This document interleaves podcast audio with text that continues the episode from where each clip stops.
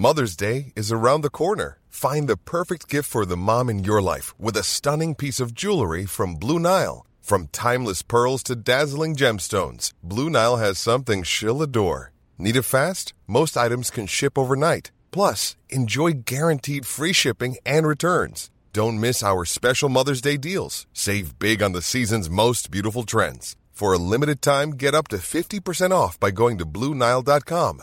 That's Bluenile.com.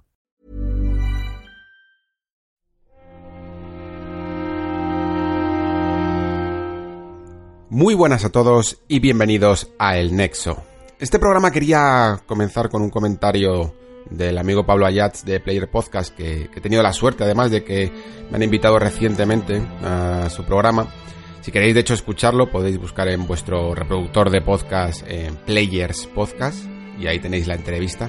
Y es un comentario muy sencillito, pero que creo que esconde varios temas que últimamente les he estado dando unas cuantas vueltas. De hecho, en esa entrevista hablamos un poco sobre ello. Y de lo que me gustaría tratar antes de empezar este programa, porque como digo, eh, llevo, llevo ocupando mis pensamientos las últimas semanas. Dice así, hola Alejandro, un placer volver a escucharte. Muy de acuerdo con tu reflexión y respecto a Astral Chain y Platinum Games, decir que me gusta mucho que te mojes y hables siempre de pros y de contras. Ojalá más profesionales como tú, los hay, pero escasean. Un saludo. Y ese te mojes me ha resultado muy curioso, lo usamos mucho, ¿no? Porque si es cierto que nos habla de las presiones, ¿no? Que siempre ha tenido el crítico a la hora de comentar cualquier obra. En el mundo del videojuego, esto se traduce a las típicas presiones de las que se hablan, que normalmente siempre han estado asociadas pues, con el mundo publicitario, ¿no? Eh, a los intereses que puede haber detrás de la relación entre, al fin y al cabo, un producto o una obra de arte y la comercialización del mismo. Es algo que que viene un poco implícito por la forma en la que está construida la economía moderna, ¿no? la forma de, del mercado moderno. Nuestros antepasados, por decirlo así, eh, de hace unos siglos solo, ¿eh? No, no hay que irse muy atrás, no entendían el arte como un medio de explotación, hasta el punto de que, ya sabéis, muchos artistas prácticamente es que se morían de hambre. El arte estaba un poco concebido eh, casi como una forma de expresión que es que no podías detener, ¿no? Que salía de ti y, el receptor eh, lo entendía casi como un regalo al mundo, pues de alguien que, tenía ese don, ¿no? Para, para expresar, eh, ya sea con lo que sea, con a través de la literatura, de la filosofía, de la arquitectura, de un cuadro, lo que sea. Esta forma a día de hoy pues ya es completamente inconcebible, ¿no? Porque es que es algo lógico y normal, porque las cosas en nuestro mundo moderno han cambiado mucho. Mm, quizá más desde que se concibió el trabajo tal y como lo entendemos, ¿no? Lo que significa trabajar, eh, y sobre todo trabajar para alguien y recibir un, un sueldo a cambio. Esto ha cambiado mucho desde los últimos siglos, desde la revolución industrial. Mm, entonces, no se puede negar que hayan existido grupos de presión en los videojuegos, pero principalmente porque existen grupos de presión en todo, en esta vida. Hay grupos de presión para, yo qué sé, para que los hospitales y los médicos receten determinados medicamentos, para que compres eh, tal o cual producto en el supermercado, incluso para que, yo qué sé, hasta para que viajes o no viajes a determinados países. Siempre que haya un rédito económico detrás, va a haber alguien que intente sacar un beneficio. Pero lo creáis o no, las cosas han cambiado mucho en los últimos años. Digamos que en el sector del videojuego se ha profesionalizado muchísimo. Antes cuando una compañía quería expresar su descontento, pues llamaba al redactor de turno y poco menos que le cantaba las 40. Eh, lo sé porque, de hecho, eh, yo me he comido alguna que otra de esas broncas en algunos de mis trabajos. Eh, recuerdo, por ejemplo, en una etapa en Mundo Gamers, la revista donde trabajaba antes, eh, algunos la conoceréis, que me llamó una compañía para quejarse de un 8 o un 8 y medio, no me acuerdo, algo así. querían un 9, porque al parecer estábamos bajando la nota de España. E incluso recuerdo que me llegaron a echar en cara que le habíamos dado un premio al, juego este, que luego le habíamos dado un 8, 8 y medio. Eh, que le habíamos dado un, premio al juego más, uno de los más esperados del año. No sé si el más esperado o uno de los más esperados. Y porque habíamos hecho una serie de, de premios en la revista y uno era ese, ¿no? Y algo que se suponía que era pues un acto un poco de reconocimiento, premiar a un juego, lo utilizaron como munición contra nosotros. En esos momentos, mm, que ha pasado ya bastante tiempo de esto, eh, yo creo que las compañías podían llegar a recurrir a estas prácticas porque, como digo, nuestro sector estaba poco profesionalizado. Mm, es que apenas éramos unos chicos que, bastante teníamos con jugar ¿no? a todo lo que podíamos y escribir nuestros textos y que poco o nada sabíamos del mundo de, los negocios, ¿no? De las batallas dialécticas con empresas, que en el fondo además admirábamos. Eh, algunos entonces resistían esta presión y otros no. Pero siempre, siempre te llevabas un mal sabor de boca. Y todo esto, sin embargo, creo que en los últimos años ha cambiado muchísimo, como digo. Este tipo de relaciones mm, son más, digamos, equilibradas. Ya no son grandes corporaciones eh, levantando el teléfono para amedrentar a unos niños que éramos, ¿no? Ahora los medios de comunicación suelen pertenecer también a una empresa matriz que tiene gente muy preparada, que se maneja en estos entornos de negocios como nadie y que sabe hacerles ver perfectamente a las compañías que con este tipo de cosas es que no ganamos ninguno. Vamos, yo personalmente creo que en los últimos años mm, no he tenido ningún percance de este tipo. Una vez creo que, que me llegó que no sé quién no estaba contento con una nota, pero es que no tuvo ninguna repercusión ni ninguna trascendencia. Y quizá también a lo mejor han llamado para quejarse otras veces, pero yo es que ya ni me entero. Y eso es precisamente porque tengo conmigo además un, gran equipo que, que, me apoya mucho y que defiende siempre el texto cuando surge un caso parecido. Y es que, como digo, no tengo ni que enterarme, porque mi trabajo es estar aislado de este tipo de cosas y sencillamente dedicarme a escribir una crítica. Así que, como os digo, pues las presiones sí son cada vez menores, casi inexistentes. Pero por eso me resulta curioso que estas presiones se hayan visto sustituidas por otras que son mucho, pero mucho más difíciles de, detener. Que son las de fanáticos. Cada vez más estoy detectando que existe un cierto interés por parte de, no sé cómo llamarlo, determinados sectores, todos asociados a, sus respectivas marcas, los llamados fanboys, que están ejerciendo presión ante la inminente salida de, de un nuevo juego. A través de las noticias o de la ausencia de noticias se dicta si se está escribiendo demasiado o demasiado poco. Si este juego es importante para mi marca, y por lo tanto se espera que se le trate bien.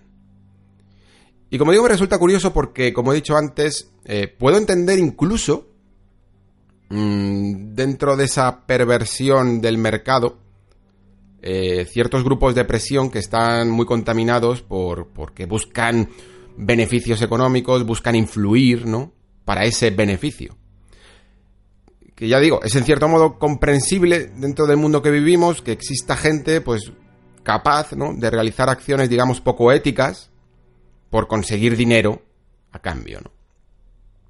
Pero por ello mismo, me planteo qué ganan aquellos que intentan influir en el resultado de ciertas críticas, qué beneficio real y tangible, algo que se pueda tocar ahí, en esta maldita guerra de consolas, que no parece tener pinta de que vaya a desaparecer pronto y en la que realmente no está ganando nadie.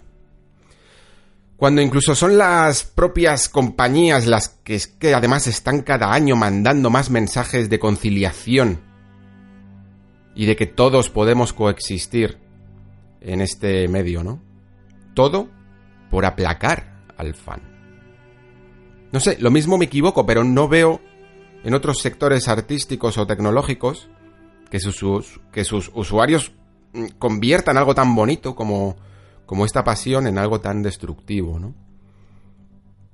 Por todo ello, por, por estas presiones que parece generar una especie de, de casi masa informe, de corrientes de pensamiento, no solo en videojuegos, sino en cualquier ámbito ya, y que ha encontrado en Internet un vehículo además perfecto para circular tan rápido como un virus, estamos viendo mucha autocensura. No solo en los críticos, ¿eh? Pensad en cuántas veces habéis escrito algo, un, un tweet, un comentario, o hecho aunque sea una foto, y justo antes de darle al botón de publicar, os habéis echado atrás. Habéis pensado, va, no merece la pena. El crítico, sin embargo, no se puede echar atrás. Al fin y al cabo, pues le pagan por publicar. Y si antes su trabajo, digamos, colateral era aplacar a la empresa de turno, que se podía sentir molesta, ahora es también aplacar al fan. Al desafío de escribir una crítica, que yo siempre lo he considerado casi como un tour de force, una verdadera prueba de resistencia por intentar eh, exprimir al máximo lo que una obra te puede hacer sentir y, y todo lo que te estimula y luego traducirlo en palabras o incluso en un vídeo, ahora se le suma un desafío posterior de enfrentarte a las consecuencias de esa crítica.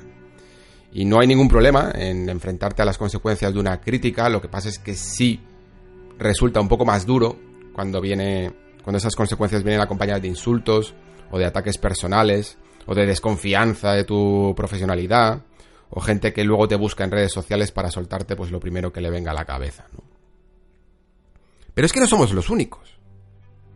Los jugadores en general que no podéis escribir en un foro o en vuestra red social favorita porque el debate está contaminado, también lo estáis sufriendo. Como los espacios de opinión están conquistados, es difícil aportar algo hoy día. Y puede que algunos de vosotros en este momento me digáis, bueno, yo no tengo problema realmente en aportar mi opinión, a mí me da igual lo que digan los demás, eh, no me van a coartar, ¿no? Y eso está bien, pero creo que el problema va un poco más allá.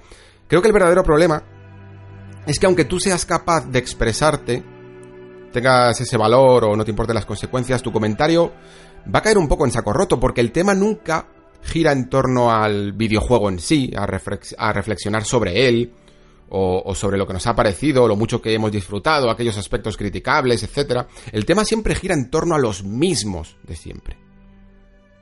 La nota numérica, si es justa o no, la guerra de exclusividades, si la compañía que ha hecho este juego es el mal personificado. Las compañías también sufren un poco de este mensaje, algo contaminado, y es algo que se refleja perfectamente en ese fenómeno llamado review bombing, ¿no? Que sucede todo el rato, pero, pero todo el rato, en sitios como Steam o Metacritic. Metacritic, por ejemplo, se habló mucho de Astral Chain, el juego que traímos, ¿no? La semana pasada, pero, por ejemplo, no se habló de que Control a la vez le estaba ocurriendo exactamente lo mismo y ni siquiera sé por qué. Y muy pocas veces tiene que ver ni siquiera con el propio juego, sino con su condición de, de exclusivo o algo que ya supera el, incluso el mundo de las consolas por, por esta que ha llegado incluso al terreno del PC, ¿no? Con la competencia entre, entre Steam y la Epic Store. O sea, no solo nos estamos, no estamos mejorando la situación, sino que la estamos empeorando.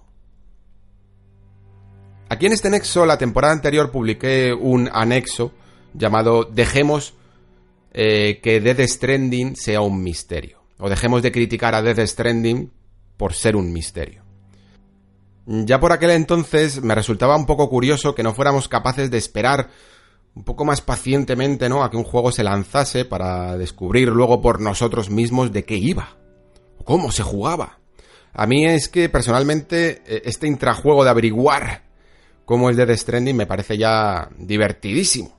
Pero independientemente de ello, el otro día escribió Kojima que, que lanzaría en el Tokyo Game Show una demostración de más de 80 minutos porque había recibido muchas quejas de jugadores que no entendían cómo se jugaba. ¿Y qué quiere decir esto? Pues que no había un plan mm, de mostrarlo inicialmente.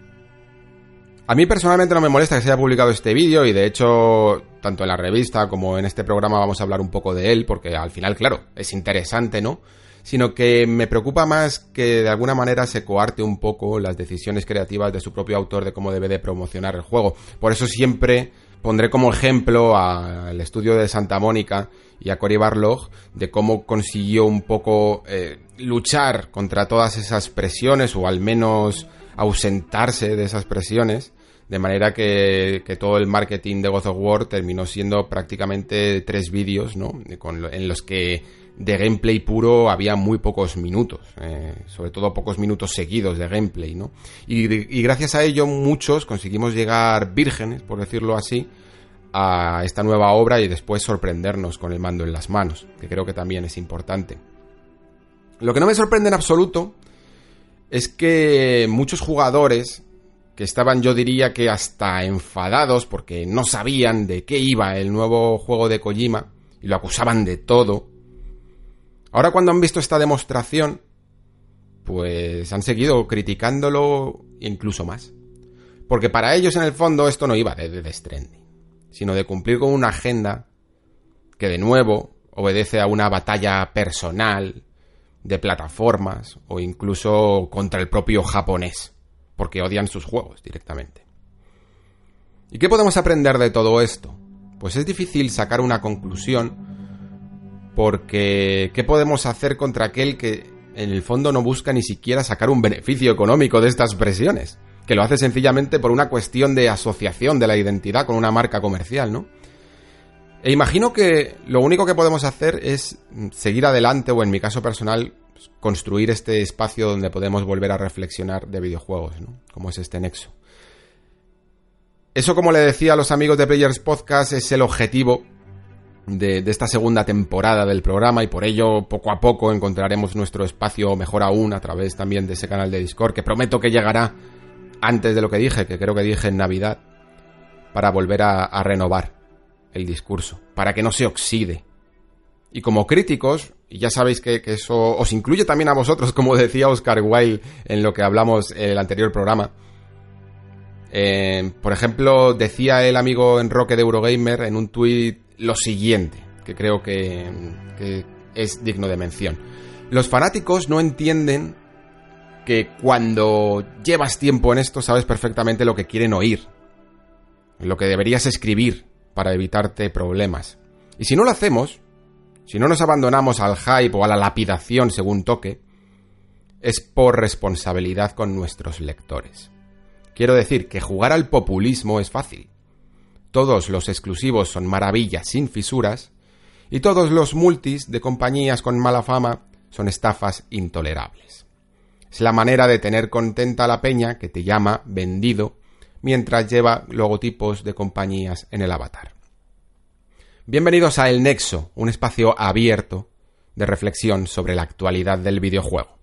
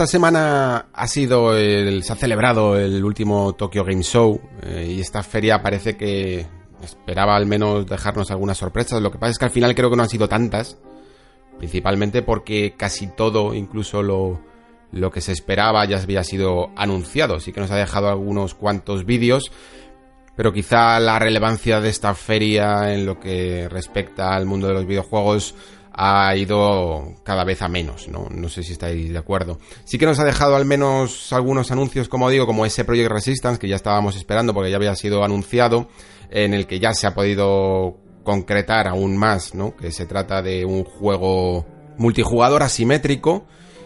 Y la verdad es que más que el propio juego en sí, que me puede llegar a despertar una cierta curiosidad, porque creo que en el fondo eh, ese multijugador asimétrico que, que una vez tras otra lo intenta y normalmente nunca consigue despegar, ¿no? Porque casi todos los juegos que han salido bajo esta premisa no han terminado de, conseguir su éxito, salvo algún caso excepcional, pero me gusta que lo intenten porque me parece una idea cuanto menos innovadora, pero ya sabéis que yo ahora mismo no estoy, digamos, en mi modo multijugador, estoy explorando otras áreas del videojuego y por ello pues una franquicia que sí que me interesa mucho, como Resident Evil, pues con este spin-off llamado Project Resistance, si, supongo que, no sé si es el, título final, porque con ese proyecto delante mm, no estoy del todo convencido.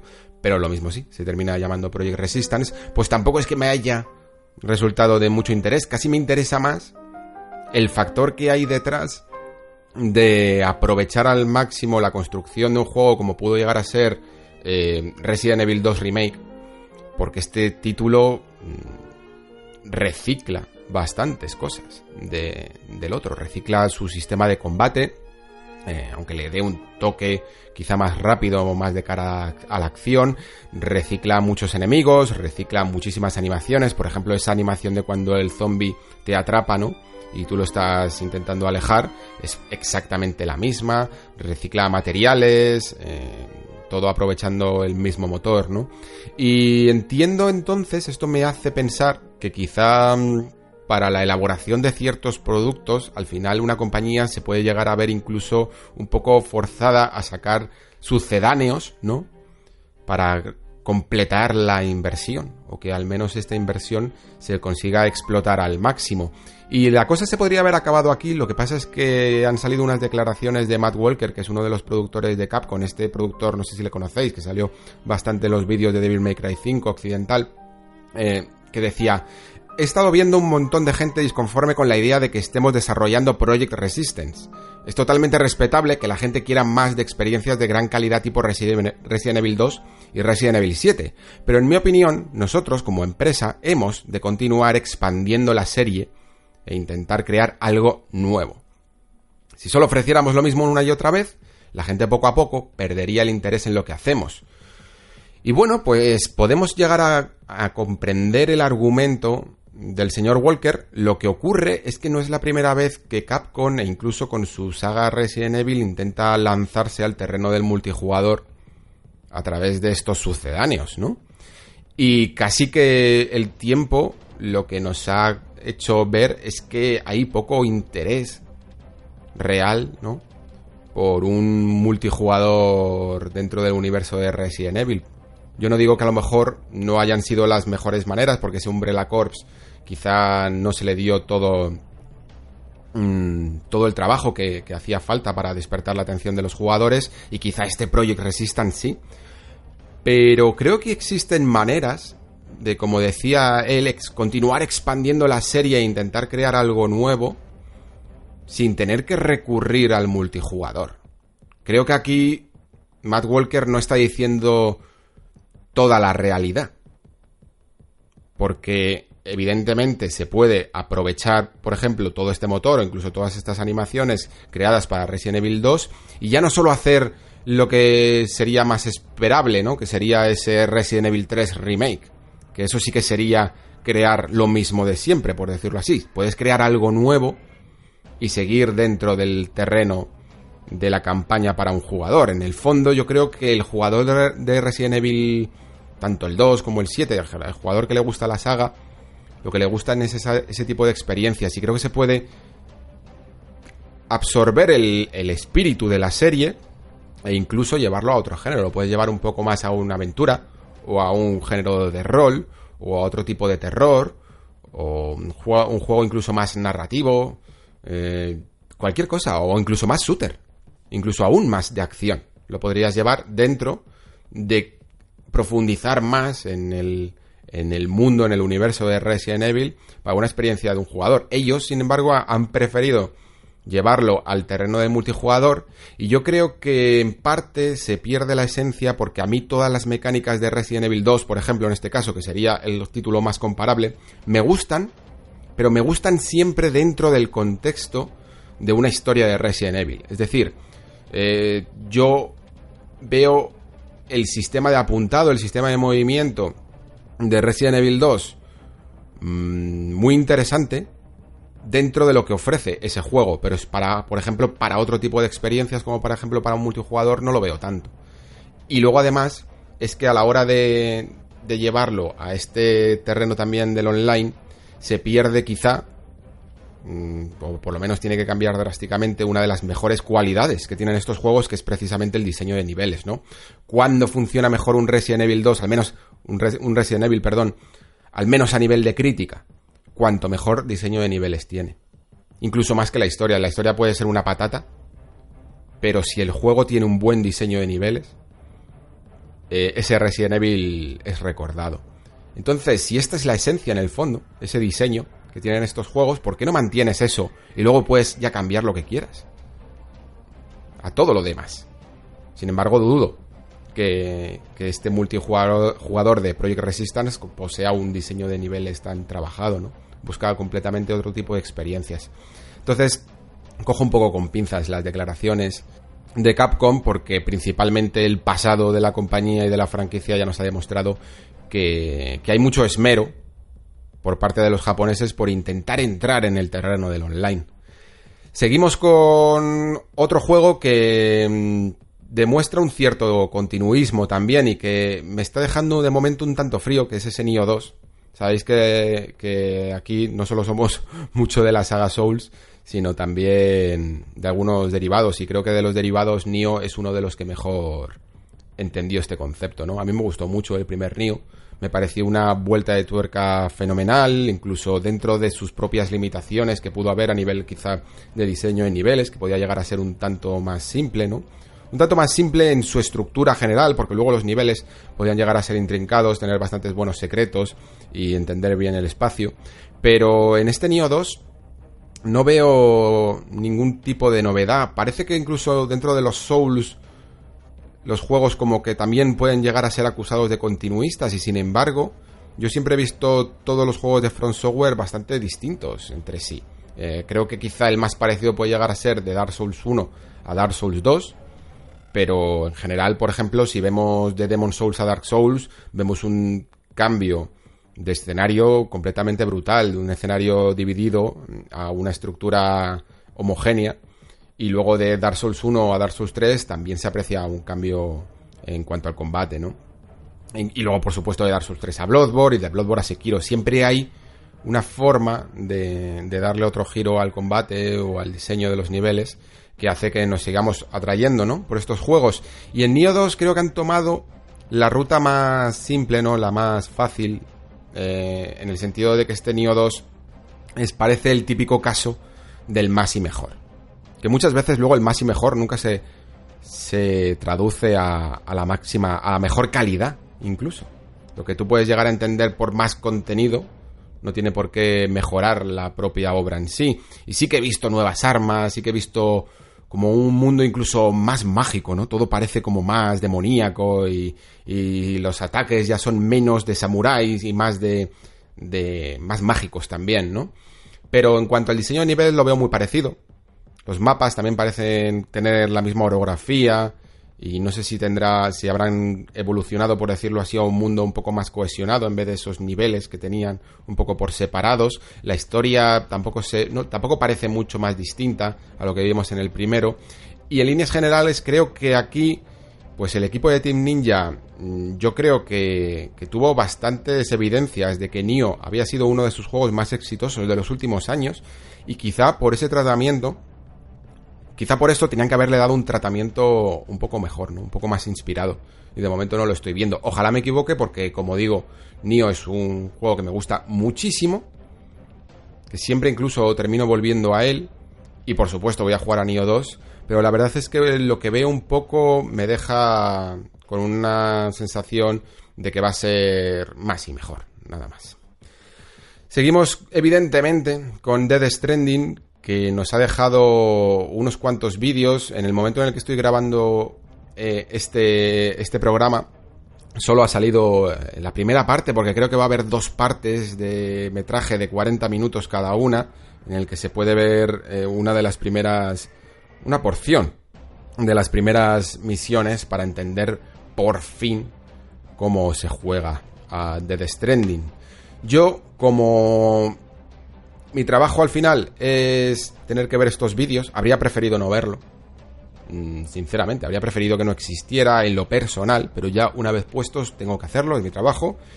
Y por lo tanto he visto muchísimas cosas curiosas, muchísimas cosas interesantes que comentar y la quiero compartir con vosotros. Esto significa que si alguno de vosotros que no tiene por qué verse en la obligación de conocer más de Dead Stranding eh, no quiere saber ya nada, tiene las suficientes razones para, para comprarlo el día de salida y descubrir todo por él mismo, pues que adelante unos cuantos minutos, como no son cosas realmente tampoco tan de spoiler, eh, aunque vayáis adelantando un poco el reproductor y no haya terminado, no os preocupéis que tampoco, que tampoco os voy a desvelar nada. Son mecánicas jugables, algunas de, ellas incluso yo creo que ya las hemos hablado aquí, o sea que no tengáis tanto peligro.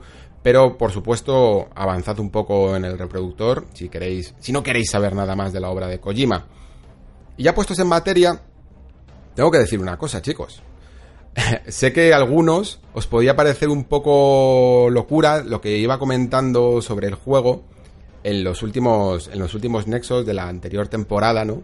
En el que comentaba un juego que parecía más centrado en esa exploración, en esos sencillos viajes en los que teníamos que gestionar los recursos, ¿no? Y nos irían ocurriendo historias por el camino en base a las decisiones de los trazados de, en el mapa que, que hiciéramos. Y resulta que no iba tan mal encaminado. Perdonad que, me atribuya este pequeño mérito, pero creo que el juego mm, que tenía yo en mi cabeza se parece bastante a lo que hemos visto. Lo, cual, por supuesto, va a traer una polémica mm, inmensa. Porque uno de los núcleos centrales jugables de Dead Stranding no se centra en el, tanto en el combate, que lo hay, como en la exploración en sí misma. Y, esto es algo que incomoda mucho a, algunas personas. Yo, de hecho, cuando estaba viendo el vídeo, toda la parte del combate, incluso, estaba pensando, no le pega. Creo que ni haría falta. O sea, está bien, bueno, bueno son, en el fondo son más mecánicas, pero creo que ni haría falta que este juego tuviera combate y que al final siempre incluir un sistema de combate en los juegos, en este tipo de juegos, es casi una concesión que se le hace al jugador para no alejarse demasiado de los parámetros establecidos, ¿no? De, la cosa, de las cosas que nos resultan familiares, pero creo que, como digo, el núcleo jugable tiene mucho más que ver con la exploración y con la gestión de recursos que con el combate en sí mismo. Em, en esto hemos visto detallitos que nos responden unas cuantas preguntas que yo tenía ya en el tintero, como por ejemplo, no sé si os acordáis eso que dije de la escalera, ¿no? Eh, eh, Sam Bridges tiene en su haber un montón de artilugios que le pueden ayudar a, avanzar por un terreno que, que cuanto menos es difícil, ¿no?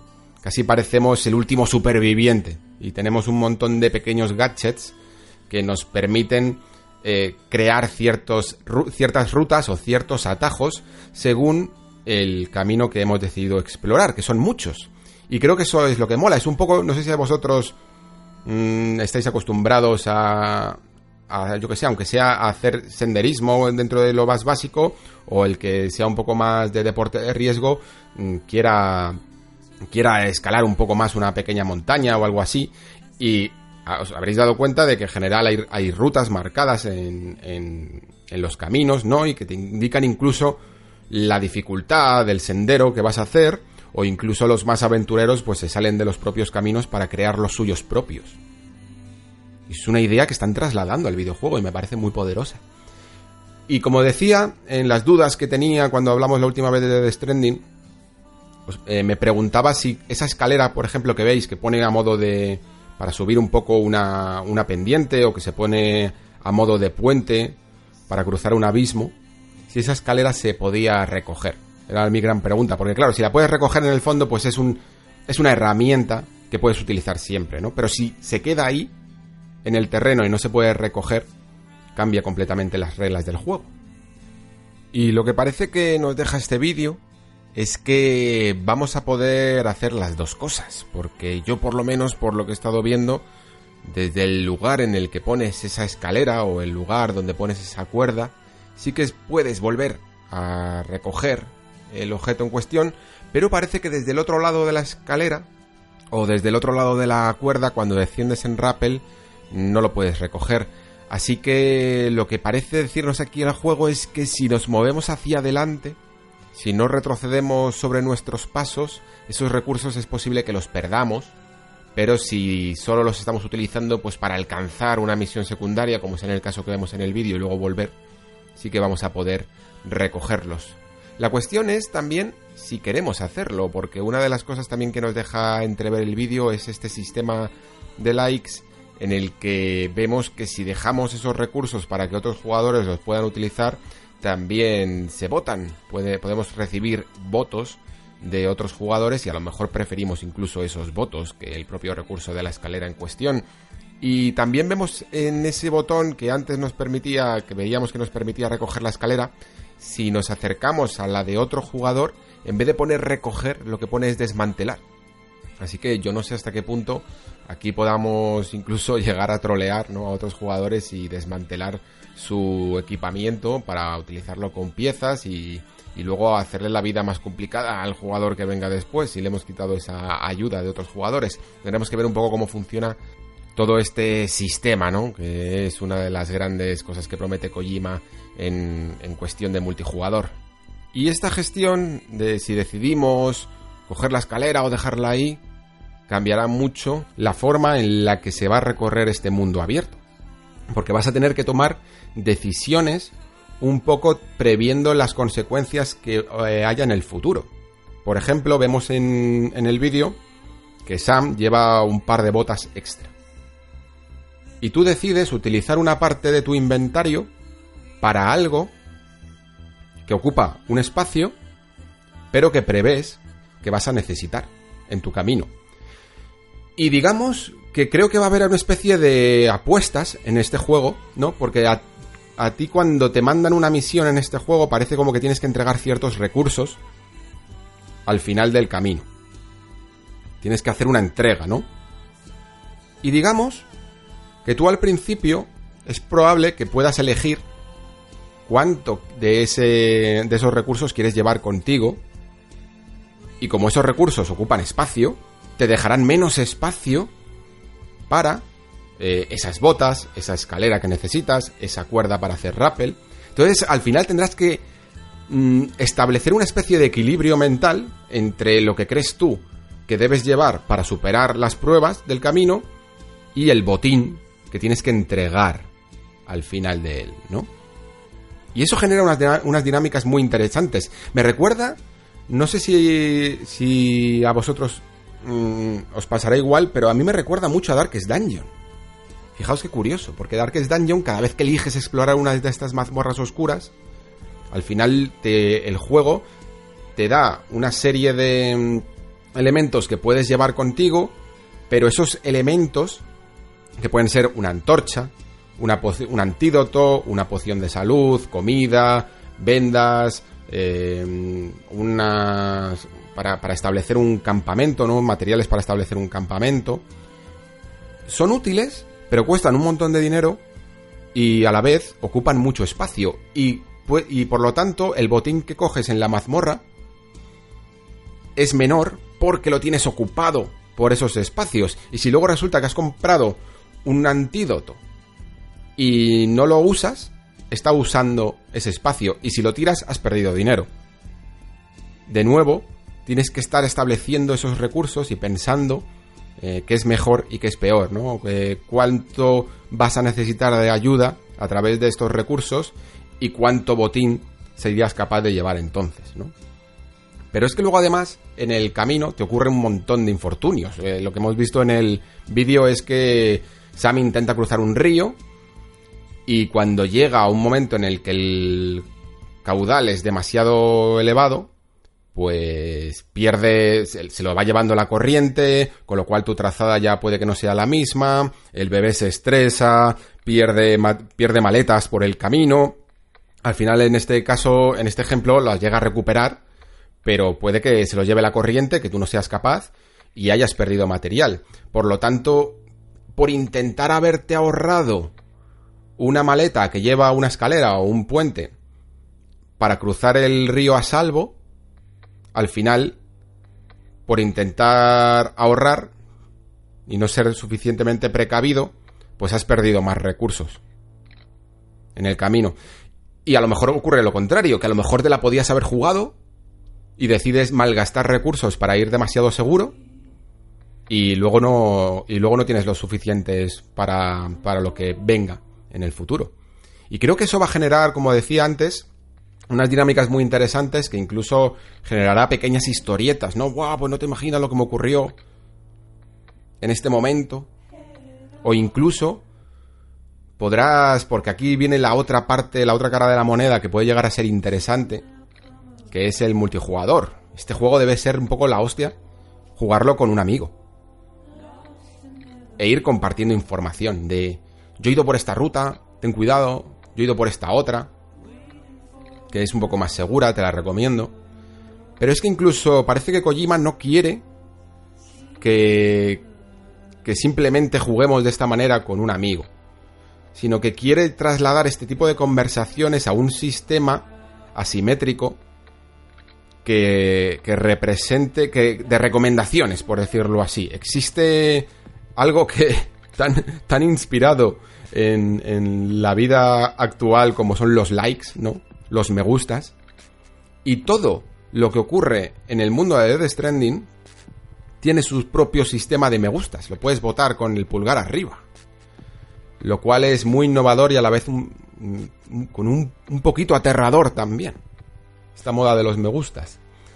Que va, va, a juzgar absolutamente cada una de las acciones en el fondo que vas a hacer en Death Stranding. Porque si tú pones un puente y es muy útil, la gente le dará me gustas y según ha confirmado Kojima, si no le dan muchos me gustas ese puente, terminará por desaparecer. Aquí tengo que confesar que he tenido que hacer algún apaño en el podcast de edición, no sé si lo notaréis en la voz, porque básicamente toda la idea que yo tenía sobre este sistema de me gustas ha resultado ser, ahora os la explicaré, pero un tanto conservadora, al menos según la perspectiva del propio Hideo Kojima, según ha confirmado en la última entrevista que ha dejado a Game Informer, que como ha salido a posteriori, y el vídeo lo teníamos en japonés y no nos enterábamos de nada, pues hemos tenido que matizar alguna de que otra información y sobre todo en el tema de los me gustas, porque yo lo que pensaba con este sistema es que eh, de alguna manera iba a servir como una especie de sistema de reputación o de moneda de cambio o de puntos de experiencia, cualquier cosa que de alguna manera fomentara que quisiéramos conseguir estos me gustas tanto a la hora de entregar estos paquetes en las diversas misiones principales o secundarias como a la hora de dejar por ahí ayudas a otros jugadores para que estos lo votaran y consiguiéramos una recompensa de alguna manera que pudiera ayudarnos en el camino.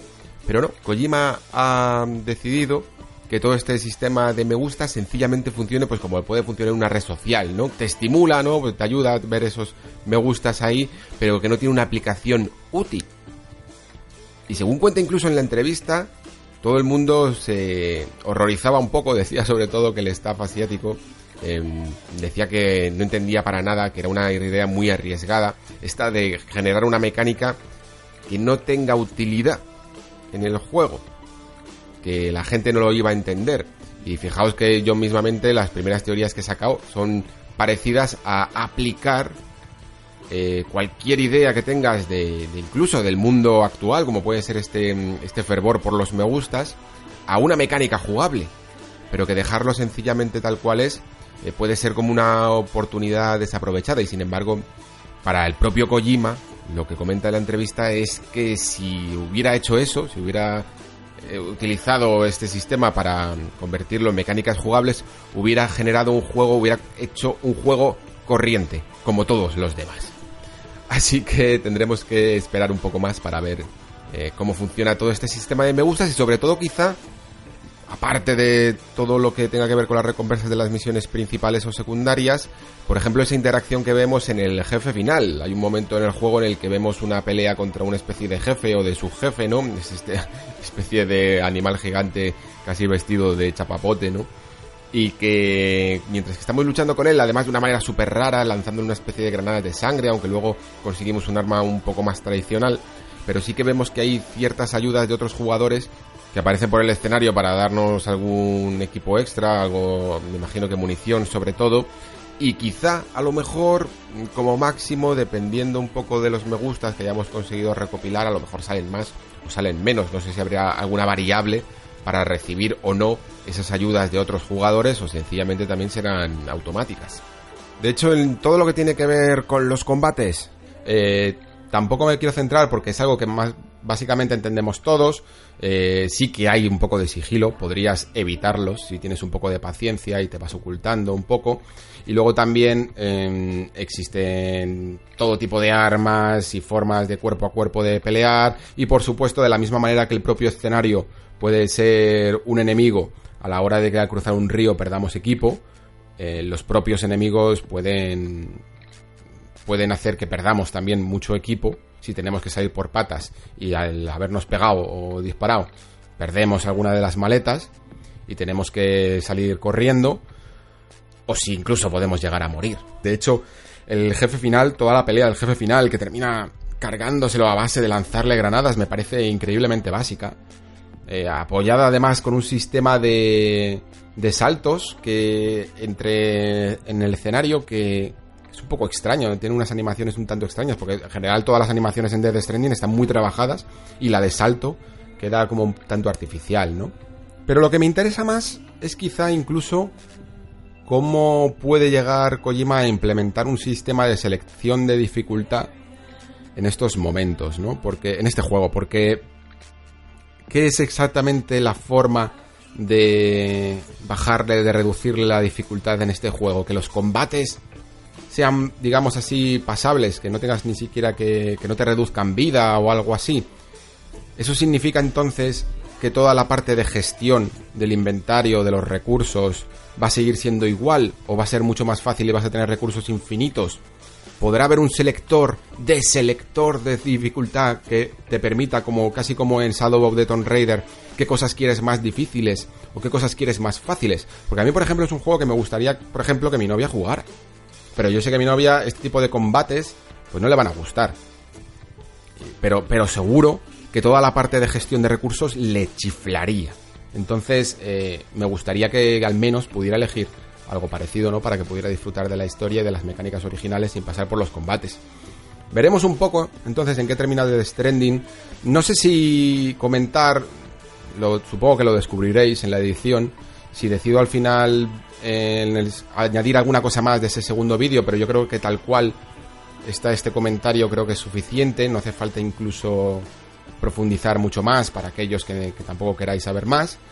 Y sin embargo, si como decía antes, creo que el juego va a seguir la polémica, no ha aclarado nada para aquellos que la buscan, en el sentido de que es un juego que se aleja muchísimo de los estándares eh, establecidos en el medio. Se aleja muchísimo, incluso aunque lo tenga que meter, un poco yo diría con calzador, pero bueno, eso ya lo veremos. Eh, ese sistema de combate, pero es un juego que rehuye de los combates. Rehuye de las mecánicas, digamos, de reflejos, ¿no? Son mecánicas que ocurren más en tu cabeza. En, que en tu cabeza tienes que hacer esa pequeña toma de decisiones de gasto este recurso, mm, soy demasiado avaricioso, eh, me la juego, no me la juego, soy prudente. Ese tipo de mecánicas son decisiones internas y mentales del jugador. No las tienes que traducir a habilidad con los mandos, ¿no? Entonces eso es algo que sé que molesta a cierto sector de aficionado al videojuego o que directamente, aunque no le moleste, ¿vale? Eh, pero sí que no casa con sus gustos y es perfectamente comprensible. Pero tiene que haber de todo en la viña del señor, como se dice, ¿no? Tiene que haber de todo tipo de juegos y me alegra que haya ciertos artistas de renombre, sobre todo porque muchas veces el nombre sirve para marcar un poco al menos el camino o al menos la atención mediática, mm, que intentan rehuir del concepto clásico que tenemos de los géneros de los videojuegos, ¿no? Que intenten hacer cosas un poquito más inclasificables.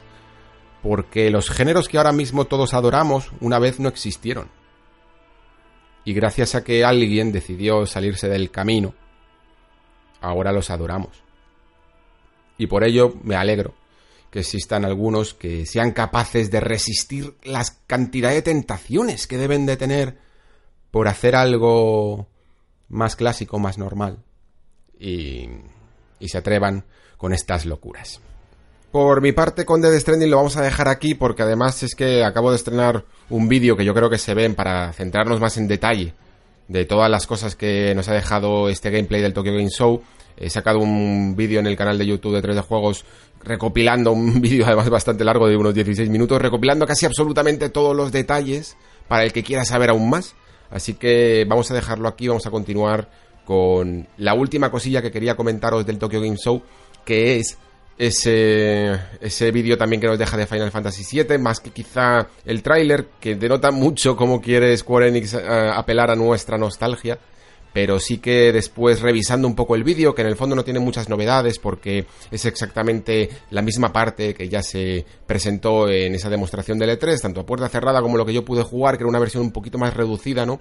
De, de la zona en la que colocábamos esa bomba en el reactor Mako y luchábamos contra el escorpión centinela. Esto no nos deja ninguna novedad real, más allá de, sí, evidentemente haber visto algunos cuantos eh, algunas cuantas mecánicas jugables extra.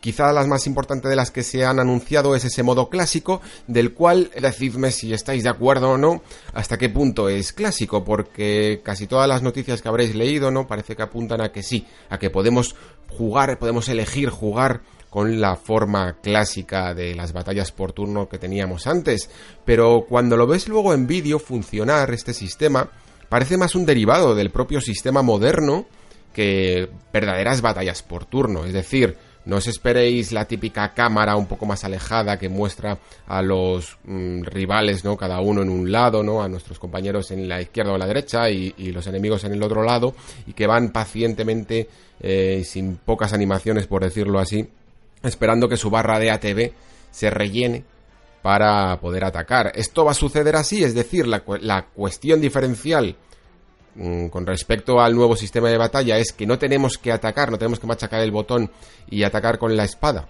para poder rellenar la barra de ATB, sino que lo hace automáticamente y eso pues gestiona un sistema por turnos más tradicional, ¿no? que teníamos. Pero aún así hemos visto en muchos combates que no podemos sencillamente quedarnos quietos, que eh, hay muchas veces en las que hay algunas mecánicas, por ejemplo con la pelea del escorpión centinela, en la que tenemos que ponernos detrás de una cobertura para evitar el daño que nos hace con, con ese rayo que tiene en la cola. O hemos visto en otros momentos que hay enemigos que están fuera del alcance de la espada de Cloud y tenemos que pasar a Barret para poder utilizar su arma a distancia, algo, una, vamos, una mecánica que no existía en el original, no teníamos que elegir entre combate cuerpo a cuerpo o combate a distancia, exactamente así.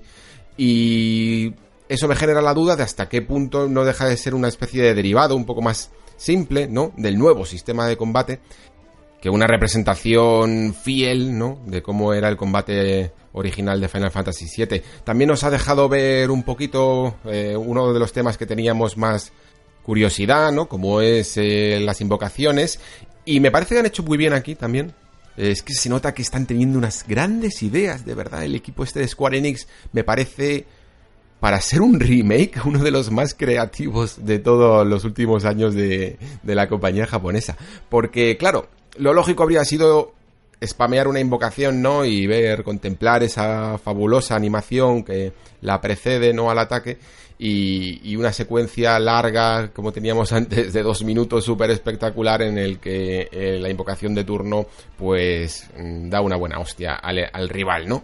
Pero aquí han decidido ir más allá y hacer que esa invocación esté luchando junto a ti en la partida. Y me parece una decisión correcta por dos razones. La primera, porque no se pierde espectacularidad. Esa invocación mm, tiene presencia en pantalla, se ve en un vídeo cómo se la invoca y también tiene algunos ataques especiales más cinemáticos, por decirlo así y a la vez no corta tanto el ritmo, que yo creo que esta es la razón por la que lo han hecho, no corta tanto el ritmo como contemplar dos minutos y medio, tres minutos y medio de cómo sale el Bahamut eh, y, desde fuera de la órbita terrestre eh, lanza un pedazo de rayo, ¿no? Lo cual también nos deja otra curiosidad para el futuro de cómo se hará con invocaciones un poco más... Mm, con más presencia en pantalla en cuanto a cuestión de tamaño, ¿no? Porque bueno, Ifrit y Shiva pues pueden llegar a tener un tamaño más pequeño y hacen que se puedan mover por los escenarios, pero que ocurrirá precisamente eso, ¿no? Cuando invoquemos a una criatura tan bestia como el Bahamut. A ver si tiene esa misma presencia en pantalla. Y hasta aquí las impresiones de algunas de las cosillas que nos ha dejado el Tokyo Game Show y continuamos con la crítica de Gears 5.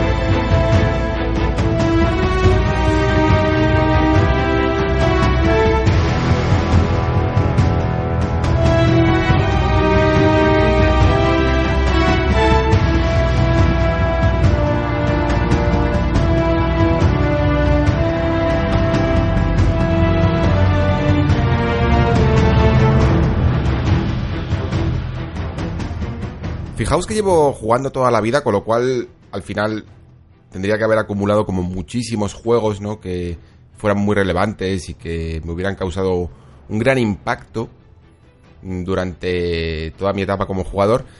Pero es que uno de los que más recuerdo, sin lugar a dudas, mm, de momentazos, de grandes momentos en la pantalla, es el primer Gears of War para un jugador que tenía su Xbox 360 comprada recientemente, que la, estrené con este Gears of War y con el Splinter Cell Double Agent, la verdad es que este salto fue muy significativo. Es que me acuerdo de muchísimas cosas. Recuerdo el capítulo con la Berserker, recuerdo la primera vez que caía el martillo del alba, ¿no? Eh, ese momento con los krill, ese momento en el que tenías que usar esa mecánica sencilla a día de hoy, ¿no? Cooperativa, de mover el foco para que el otro jugador le tuvieras protegido un poco con la luz, pero luego, por supuesto, sencillos detalles gráficos que te hacían abrir y mucho los ojos, ¿no?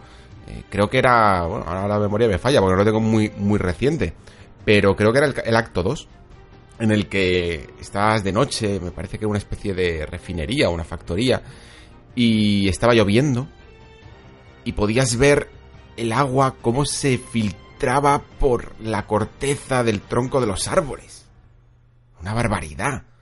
Eh, recuerdo también que había una especie de, de, cañería como rota, que además estaba específicamente colocada, eh, ese momento en el que estaba rota y caía un chorro, en mitad de la pantalla, justo en el lugar por donde normalmente ibas a pasar, ¿no? Y, y algo tan sencillo a día de hoy también, como el hecho de que ese agua chocara contra el personaje, ¿no? No sencillamente le atravesara. Era una cosa increíble. Era impresionante. Son recuerdos puramente gráficos. Recuerdos eh, más allá incluso de los clásicos que se puede tener de esta franquicia, como ese momento de la motosierra, ¿no? La primera vez que vas con la motosierra en el aire y atrapas a uno de los enemigos, o, o también algo tan básico como la carrera que te haces agazapado hacia una cobertura con ese genial sistema de, de coberturas de, en el que todo funcionaba perfectamente con solo un botón, ¿no? Con el botón A corrías con el botón A llegabas a la cobertura, con el botón A te cambiabas de cobertura o saltabas por encima, ¿no? Son muchas cosas. La recarga activa, por ejemplo, que sigue a día de hoy incluso eh, produciendo la misma, la misma diversión casi que, que, antaño, ¿no? Se sigue manteniendo igual de fresca. Y como digo, son cosas que yo creo que marcaron un instante de la generación marcaron a, también a toda una generación de, de jugadores y a mí creo que me pillaron en el momento perfecto, sin lugar a dudas. Creo que pues este, este juego llegó a salir en, si no me equivoco, en 2006, ¿no? Pues yo debía de tener unos 20 años o, algo así, o 21 años.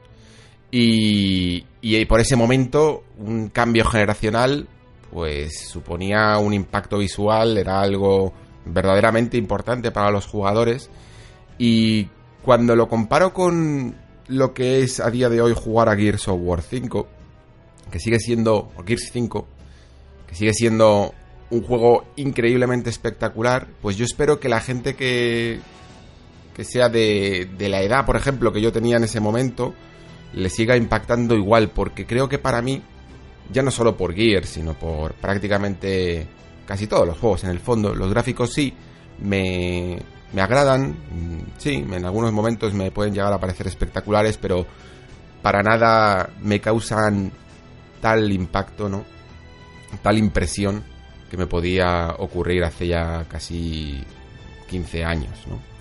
Y espero que, de verdad, que muchos jugadores con este Gears 5 tengan la misma impresión, porque yo la recuerdo, la atesoro como algo muy, muy bonito.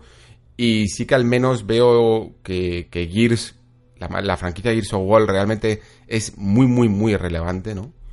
Y creo que Gears 5, tecnológicamente, parece que también lo sigue siendo, ¿no? Parece que sigue tirando de, del carro, porque la verdad es que con todo lo que se nos había vendido un poco a lo mejor de lo que podía llegar a ser esta generación, o al menos las consolas eh, modernas, ¿no? Las versiones Pro y X, pues ver un juego en esa resolución, ¿no? En 4K, aunque sea eh, dinámico, ¿no?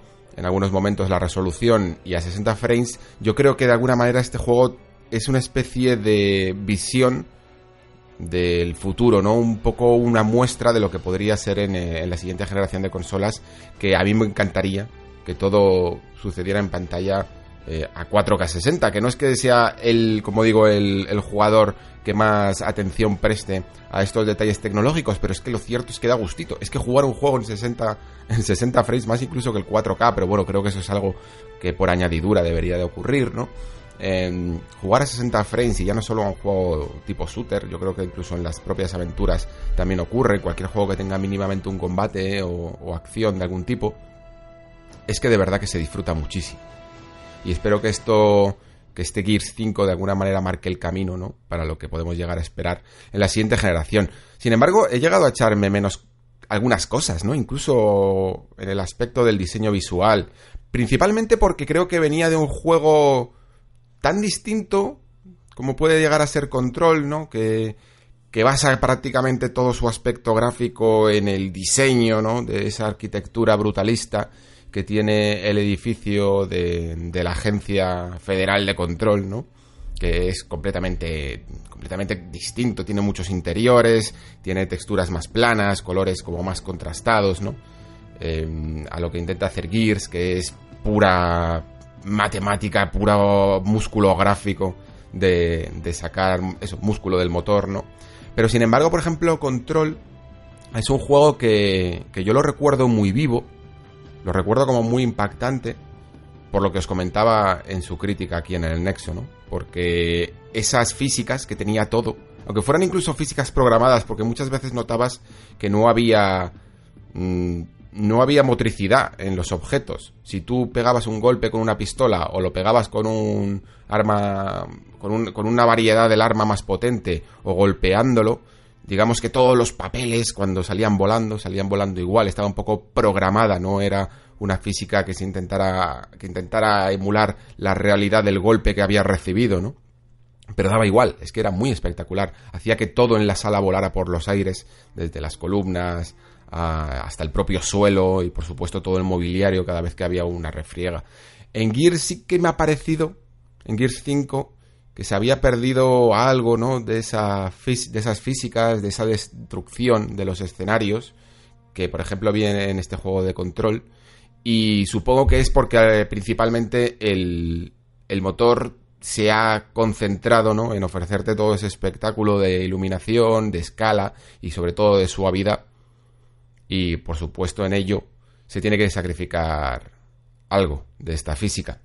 Eso es algo que, bueno, supongo que va más en gustos, de si te interesa más o de si te interesa menos unas cosas u otras, pero creo que a nivel técnico si algo se le puede achacar, que son como digo muy muy pocas cosas porque es un referente, son, joder, los bugs con los que ha salido, eh, por lo menos en el lanzamiento del juego. Yo he llegado a, a ver incluso su lanzamiento, digamos, oficial, ¿no? Porque este juego ha tenido un lanzamiento algo, algo prematuro con, con, ese avance que teníamos para los usuarios del, de, de la reserva y del Xbox Game Pass Ultimate, que nos permitió jugarlo un poco antes de su fecha de lanzamiento oficial. Pero creo que es algo general, porque he estado buscando información, no quería que me ocurriera un poco como como decía, en, en, Days Gone, por ejemplo, que parecía que en mi consola iba mm, especialmente peor que en algunas de las vuestras. Sin embargo, creo que en Gears estamos teniendo todos bastantes problemas eh, técnicos de, muchos y variantes estilos, porque yo de verdad que ha sido un festival de errores que, me, que hacía mucho tiempo que no ocurrían. Casi algunos de ellos eran nostálgicos, me acuerdo.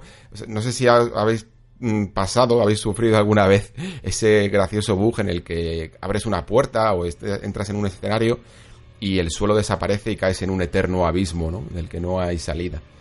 Más que que reinicies el juego.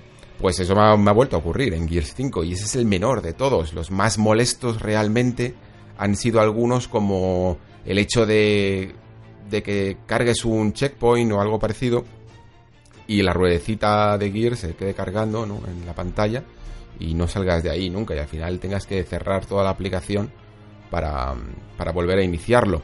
O peor aún incluso, que esto sí que ha sido de los más molestos porque claro, tienes que darte cuenta ¿no? de lo que está sucediendo, que es que por alguna razón el script que tiene que venir a continuación, que es a lo mejor pues que salgan más enemigos, que los personajes empiecen a hablar, que se desbloquee un camino para seguir adelante, pues que eso no haya sucedido ese script no ha saltado y te quedas dando vueltas en el escenario diciendo, pero ¿dónde está la salida? ¿Cómo es que tengo que hacer a continuación? Y poco a poco te vas dando cuenta de que eso no es normal, de que eso es un bug y que tienes que, que reiniciar incluso todo el combate, ¿no? Y esto en determinados modos de dificultad pues puede llegar a ser un poco estresante. Pero esto es el, dentro del aspecto técnico y visual. Ya sabes que a mí no me interesa tampoco mucho centrarme puramente en ello. No es que en las críticas eh, habréis, os habréis percatado de que no soy el más ducho a la hora de, ponerme a, a comentar gráficos, ni siquiera diseño artístico, porque quizá últimamente en los videojuegos, como digo, pues busco más el aspecto, el aspecto sistémico o el aspecto narrativo de ellos. Pero sí que creo que en un juego como Gears es imposible no hacerle una pequeña mención porque, porque realmente el espectáculo en pantalla está servido, ¿no? En cuanto al propio diseño del juego en sí, mm, yo creo que todo el mundo más o menos sabemos cómo funciona Gears, pero Gears 5 quizás sí que es cierto que es el que más intenta salirse de esa tangente, ¿no? Eh, Gears of War siempre es una franquicia que, que se ha caracterizado por tener un tipo de shooter de coberturas muy especializado en hacer una cosa y en hacerla muy bien, y que por ello quizá, por, por ser hasta el... De hecho, ocurre algo muy, muy significativo, que es que en la anterior generación todo el mundo quería emular a Gears, ¿no? Salieron un montón de clones de juegos en tercera persona de coberturas, y a día de hoy prácticamente está solo. Y quizá en ese camino, pues a lo mejor la franquicia entendió que tenía que seguir tirando por ese camino, ¿no? O mejorándolo. Y a lo mejor eso fue Gears of War 4, ¿no? El resultado de, intentar seguir por la misma identidad. Mientras que Gears 5 ha entendido que a lo mejor no es que los demás juegos ya no se fijen en él, sino que es que están explorando otro territorio y que a lo mejor la franquicia Gears también tenía que hacer un poco lo mismo. Y eso es lo que, lo que creo que han hecho con este Gears 5. A la clásica estructura que tenía en actos, que se mantiene de shooter de coberturas en tercera persona, con algunos momentos un poco más de, de respiro, ¿no? Para que avance la historia o que al menos los personajes hablen entre sí, se le ha añadido dos actos de cuatro que tiene, dos actos, digamos, abiertos, en los que podemos marcar un poco nuestro camino o al menos desviarlo de la misión principal para generar una, un sistema cuanto menos extraño de secundarias, y ahora profundizaremos en ello.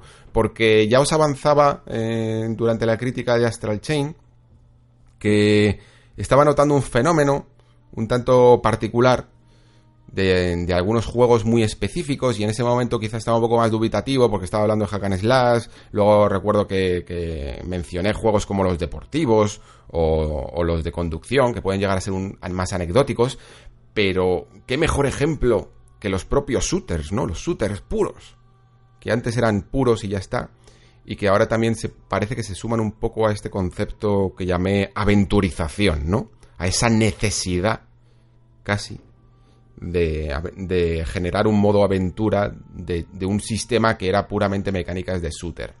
Esto, de hecho, mm, que ha hecho Gears 5 para la ocasión, me recuerda un poco, aunque en menor medida porque estaba más concentrado en un capítulo, a lo que hizo en su momento Uncharted 4 y luego incluso se expandió como experimento en Uncharted El legado perdido, esa especie de DLC que luego se convirtió en un juego standalone, ¿no? en un juego mm, completamente externo a, a, lo que iba a ser la propia Uncharted 4, aunque comparte muchas características. ¿Qué es exactamente a lo que me refiero? Pues ese capítulo de Madagascar, ¿no? En el que veíamos a, a nuestro aventurero Nathan Drake con Sully y con su hermano eh, poder recorrer un pequeño espacio libremente durante un capítulo. Se notaba muchísimo que Naughty Dog en ese momento lo que estaba haciendo es experimentar con un tipo de escenario que abandonara la linealidad para, para intentar dar un poco más de, de libertad. Y, en, y, a mí, y a mí personalmente, aunque el escenario en estos juegos, eh, concretamente ahora en lo que estoy hablando en Uncharted 4, pues era muy bonito, o por ejemplo el que hacía el legado perdido también, era como un entorno un tanto selvático en el que podías utilizar un coche para ir de un lado a otro y cumplir los objetivos, digamos, en, un, en el orden que tú quisieras. Yo creo que era una aproximación increíblemente tímida e increíblemente conservadora de lo que puede dar de sí un mundo abierto, ¿no? Claro que ellos, probablemente si, hubieras preguntado a Naughty Dog en ese momento, no te hubieran dicho en ningún caso que estaban haciendo un mundo abierto. Pero sí se notaba que estaban jugueteando con la posibilidad de expandir un poco la franquicia. Porque parece que el público de alguna manera demandaba, tiene, tenemos este interés, ¿no? Hacia, hacia también la apertura de miras en todos los juegos, ¿no? Parece que, parece que si algo ahora es lineal, pues ya de alguna manera tiene que ser peor. Y esto es, bueno, es criticable, o sea, no creo que este pensamiento tenga que estar generalizado. Creo que se puede eh, tener las dos cosas y que cada juego tiene que buscar lo que sea mejor para él. Creo que no se puede luchar contra el propio espíritu de los videojuegos. Y si Uncharted 4 funciona en las distancias cerradas, Uncharted de la franquicia en general, que es cuando además gana ritmo, porque, porque este tipo de aventuras, Uncharted mezcla, digamos, plataformas, historia y, y algunos disparos, funciona mejor cuando el ritmo es acelerado, cuando van sucediendo todo el rato cosas. Y cuando lo detienes con una exploración un tanto más pausada, con ese jeep que lo tenías que llevar de un lado a otro, pues yo creo que se pierde un poco de ese ritmo vertiginoso que tenía la saga. Y, y además, para actividades tan mm, secundarias y poco importantes, como puede ser sencillamente recoger coleccionables, ¿no? O a lo mejor como máximo te recompensaban con un pequeño diálogo extra. Y esto que ocurre en Uncharted 4, y que luego incluso, como digo, se probó aún más, con más horas de duración, por decirlo así, en el legado perdido, y que creo que fue una mala idea, o una idea al menos excéntrica, eh, es lo que ocurre en Gear 5, en estos actos 2 y acto 3. En, Gears 5 lo que tenemos es la posibilidad de utilizar lo que se le ha llamado un skiff, que es una especie de, de no sé, como una especie de trineo que podemos utilizar por la nieve o por la arena, ¿no? Y que nos lleva a un mapa un poco más expandido para que ese trineo pueda coger velocidad y así a la vez, pues eh, de la misma manera, con la misma estructura que decía de Uncharted, ir investigando pequeños lugares, pequeños recovecos en el escenario que dividen un poco la misión principal y algunas misiones secundarias.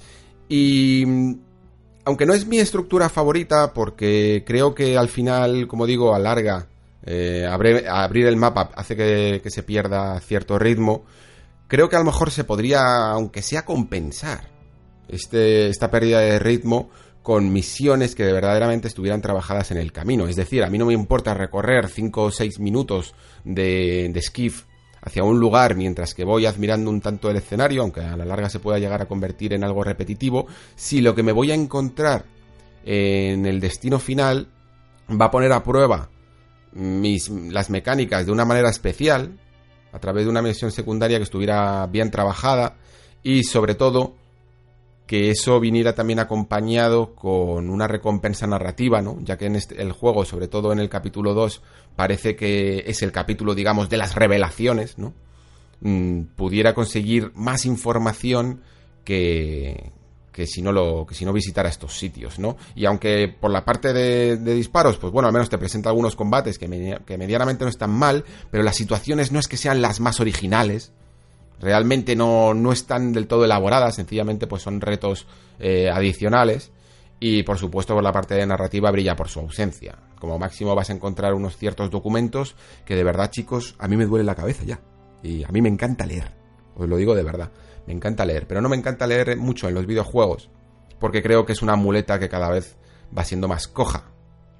Principalmente porque antes, eh, cuando te ponían un documento, era casi una manera de expresarte algo que el juego a lo mejor no podía llegar por, su presupuesto, por, las limitaciones técnicas de la época. Eh, pero a día de hoy es una muleta, es un recurso muy fácil utilizar esto. O sea, en vez de, a lo mejor, prefiero incluso que seas capaz de sacrificar eh, ciertos momentos o, o capítulos que, que no tengan tanta importancia en la historia para poder hacer unas secundarias que estuvieran mucho más trabajadas. Creo que todo lo que haya en tu juego tiene que aportar a él. Y si lo que quieres ahora es centrarte también en contarnos un poco toda esa historia de, del mundo, tanto de, de los conflictos internos de Kite, como de lo que ocurrió en el mundo de Sera hace unos cuantos años, pues creo que deberías de explotar al máximo de tus capacidades como diseñador de videojuegos, de videojuegos, no literario, eh, esas facultades. Por eso no soy muy amigo ya últimamente, ahora que ya tenemos todos los recursos a nuestro alcance, de apoyarse demasiado, no solo, fijaos, en, en estos documentos escritos, sino incluso en esas grabaciones de audio o incluso, me atrevería a decir, en cinemáticas. Al final creo que la mejor manera de hacerlo es con tus propias mecánicas de videojuego. Esas son las que tienes que implementar para construir pequeñas narrativas ¿no? que ayuden a, a contar mejor tu historia. Mm, en eso, para eso es para lo que estamos aquí. Y, y, al menos, si quieres meter algún pequeño texto, o algún pequeño audio, o alguna pequeña cinemática, que siempre aporte, pero que no corte el ritmo. No me pongas un, un ensayo que me tenga que leer, porque es que además vengo de estar mm, un buen rato montado en el, en el skiff, en el que no ha sucedido nada, y lo que menos me apetece es ponerme ahora mismo a leer, sinceramente. Entonces, em, creo que el, el mapa de estos dos actos está construido de una manera regular y que no explota del todo todas las, todas las posibilidades que tiene. Eh, digamos que el objetivo principal que tiene el juego a la hora de expandir su mundo es, al menos creo que eso sí que lo han entendido bien, es la progresión. Es algo curioso porque en vez de progresar el propio personaje en sí, la propia Kite, lo que hace es progresar el robot que te acompaña, en este caso se llama Jack, y es el propio Jack el que te proporciona una serie de, de mejoras, ¿no? Para, para tu personaje, de habilidades extra que te ayudan en la batalla y que son cuanto menos interesantes, la verdad. Eh, creo que están bien elegidas, mm, quizá por el propio hecho de que no las tengas tú, sino que las tenga Jack. Parece que pasan un poco más desapercibidas porque es un robot, ¿sabes? Que va flotando por ahí y que, bueno, tiene una personalidad un poco relativa. No, no te puedes llegar a, a... Como no es tu avatar, a lo mejor no te sientes tú tan poderoso como si fueras tú quien quien tuvieras esas habilidades extra. Es que fijaos hasta dónde voy a llevar, a llegar sin decir incluso creo ningún spoiler, pero eh, ya sabéis que Kite es un personaje que tiene un cierto pasado, ¿no? Y que puede llegar a tener una conexión ahí. Y eso, la, digamos que dejémoslo en que la hace especial. Pues sencillamente, esa característica de hacerla especial eh, podría convertirla perfectamente en un personaje que tuviera habilidades extraordinarias. comparado con el resto de sus compañeros Gears. Y creo que haber atribuido, por ejemplo, esas habilidades a, la propia Kite en vez del robot habría hecho que, que, tú sintieras como jugador que tu personaje iba progresando más y que era más poderoso, ¿no? Hacerlo con el propio Jack, con este robot, pues bueno, está bien, pero de alguna manera parece casi un elemento mágico, un elemento aleatorio de que cae algo en el escenario, ¿no? Eh, de repente, pues, em, utilizar una habilidad, pues como el control, una especie de control mental que dura un tiempo, eh, la oportunidad de, estar camuflado, completamente invisible, o de soltar una especie de flash que, que ciega a tus enemigos y les quita de las coberturas, ese tipo de cosas y con una serie de piezas que vamos encontrando y que sobre todo si exploramos todas las misiones secundarias vamos encontrando aún más, pues podemos progresar en este tipo de habilidades y desbloquear otras tantas para, para ir mejorando. Pero como digo, creo que, que todo tipo de progresión siempre debe ir ligada al avatar para sentirla más tuya, quedaros con esa idea, y que creo que es buena idea en sí eh, utilizar la, un poco la expansión de ese mundo para progresar eh, mediante herramientas de progresión. Lo que pasa es que, como digo, creo que el propio mapa, las propias actividades que hay en él, son demasiado pequeñas. Eh, hablábamos últimamente, la verdad, es que ha surgido mucho este tema de, de, las buenas características que tiene el género del Metroidvania y creo que este juego, por ejemplo, se hubiera podido beneficiar mucho y muy bien de ellas. Creo que si gracias a la adquisición de estos pequeños poderes se hubieran creado mecánicas que no solo funcionaran para el combate, sino que funcionaran también para el propio escenario, para, la para el desbloqueo de algunos lugares de difícil acceso que no podrías antes eh, acceder, mejoras para el propio skiff que te permitieran eh, entrar en zonas que antes no podías, em, desbloquear habilidades que, que hagan que, que puedas resolver pequeños puzzles, generar variedad más allá de la mecánica del shooter que sigue siendo inalterable, que sigue siendo la única eh, que disfrutamos como juego, no hay mecánicas, por decirlo así, de exploración, mm, pues la verdad es que puede llegar a quedar un tanto pobre. Es un, creo que es una pena. Eh, creo que aprovechar el hecho de tener un mundo más grande debe de, utilizarse para que ese propio mundo te hable y te cuente y te cuente cosas de, de este mundo de Sera que curiosamente creo de verdad que fijaos para lo que parece que es Gears of War, la saga Gears of War, que puede parecer un tanto descerebrada, ¿no? Y, de tíos musculosos que matan bichos. Creo que construyeron en su momento una mitología cuanto menos interesante o que al menos se podría sacar chicha de ella. Y aquí lo que ocurre es que no se saca en absoluto, no se aprovecha en absoluto esta mecánica y parece que se ha hecho, que se ha forzado estos dos actos a ser más grandes por dos razones, porque es la tendencia y para rellenar el contador de horas.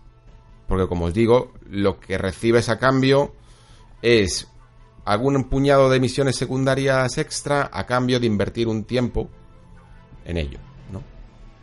Y, poco más.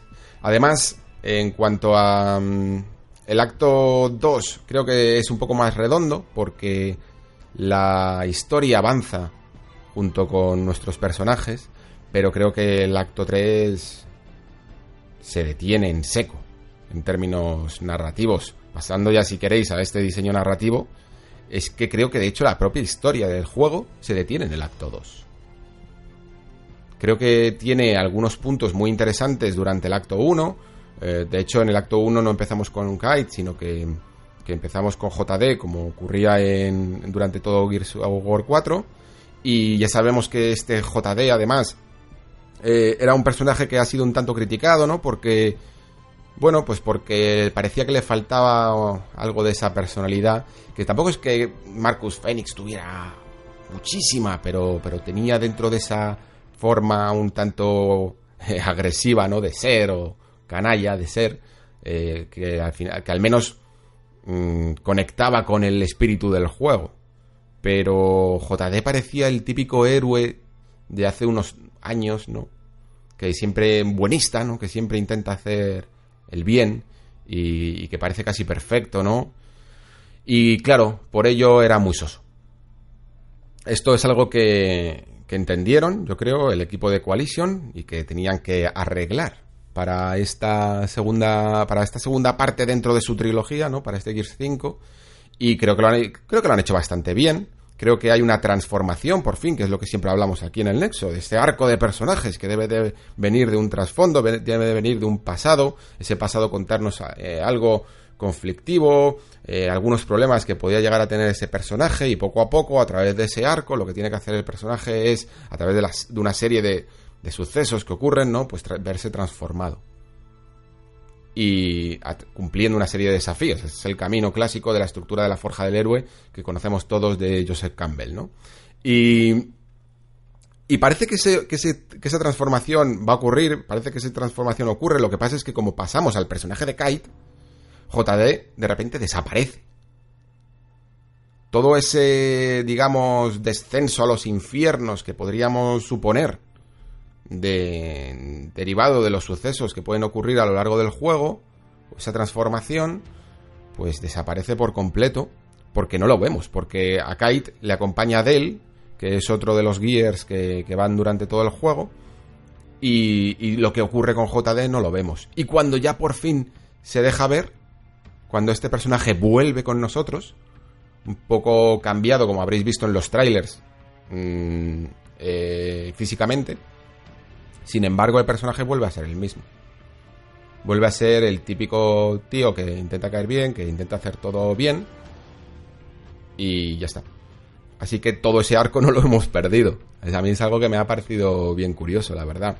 Pero en cualquier caso, digamos que la protagonista indiscutible de este Gear 5 debe de ser Kite, y es a quien tenemos que seguir. Kite o Kate, la verdad, no, recuerdo ahora mismo cómo se pronuncia. Me vais a perdonar. Eh, llamémosla Kate. Y creo que es quien evidentemente se tiene que centrar más la historia y lo hace. Durante, digamos, el primer acto vas viendo un poco esa anticipación, ¿no? De lo que parece que va a pasar. Y durante el segundo acto es donde realmente, como digo, se le podría llamar revelaciones porque, porque es donde se revela el pastel. Un pastel que yo creo que ya estaba bastante cocinado y que ya solo con algunos que hubieran prestado atención a los sucesos que ocurrían durante en la trilogía original, ¿no? Y, y, además incluso apoyado en Gears of War 4 y en los trailers, pues se podría llegar a imaginar. Y a mí esto me ha supuesto que, que me parece como que el juego mm, está contenido. No sé si os parecerá a vosotros también, los que hayáis jugado. Durante el acto 2 vamos descubriendo ese pasado y creo que se hace muy bien. Se conecta bastante bien eh, con todo lo que quiere presentar la, nueva trilogía, que tenga que ser, pero una vez que se descubre, digamos, ese pastel, la historia se acaba. Sí, se acaba a mitad del juego. Eh, en el momento en el que Kai dice, vale, ya está, ya se ha, pegado ese pequeño giro. De repente nos vamos al acto 3, que es un acto que sucede, en, lo habréis visto probablemente, en, en un entorno desértico, pero que la arena es como roja, ¿no? Y es muy bonito porque genera unos contrastes entre el cielo y la arena que quedan preciosos, la verdad. Pero a partir de ahí no hay, no hay, historia en absoluto. Hay una historia, pero que es una historia, digamos, mecánica. Es en plan, tengo que conseguir algo, necesito poner en activación algo, ¿no?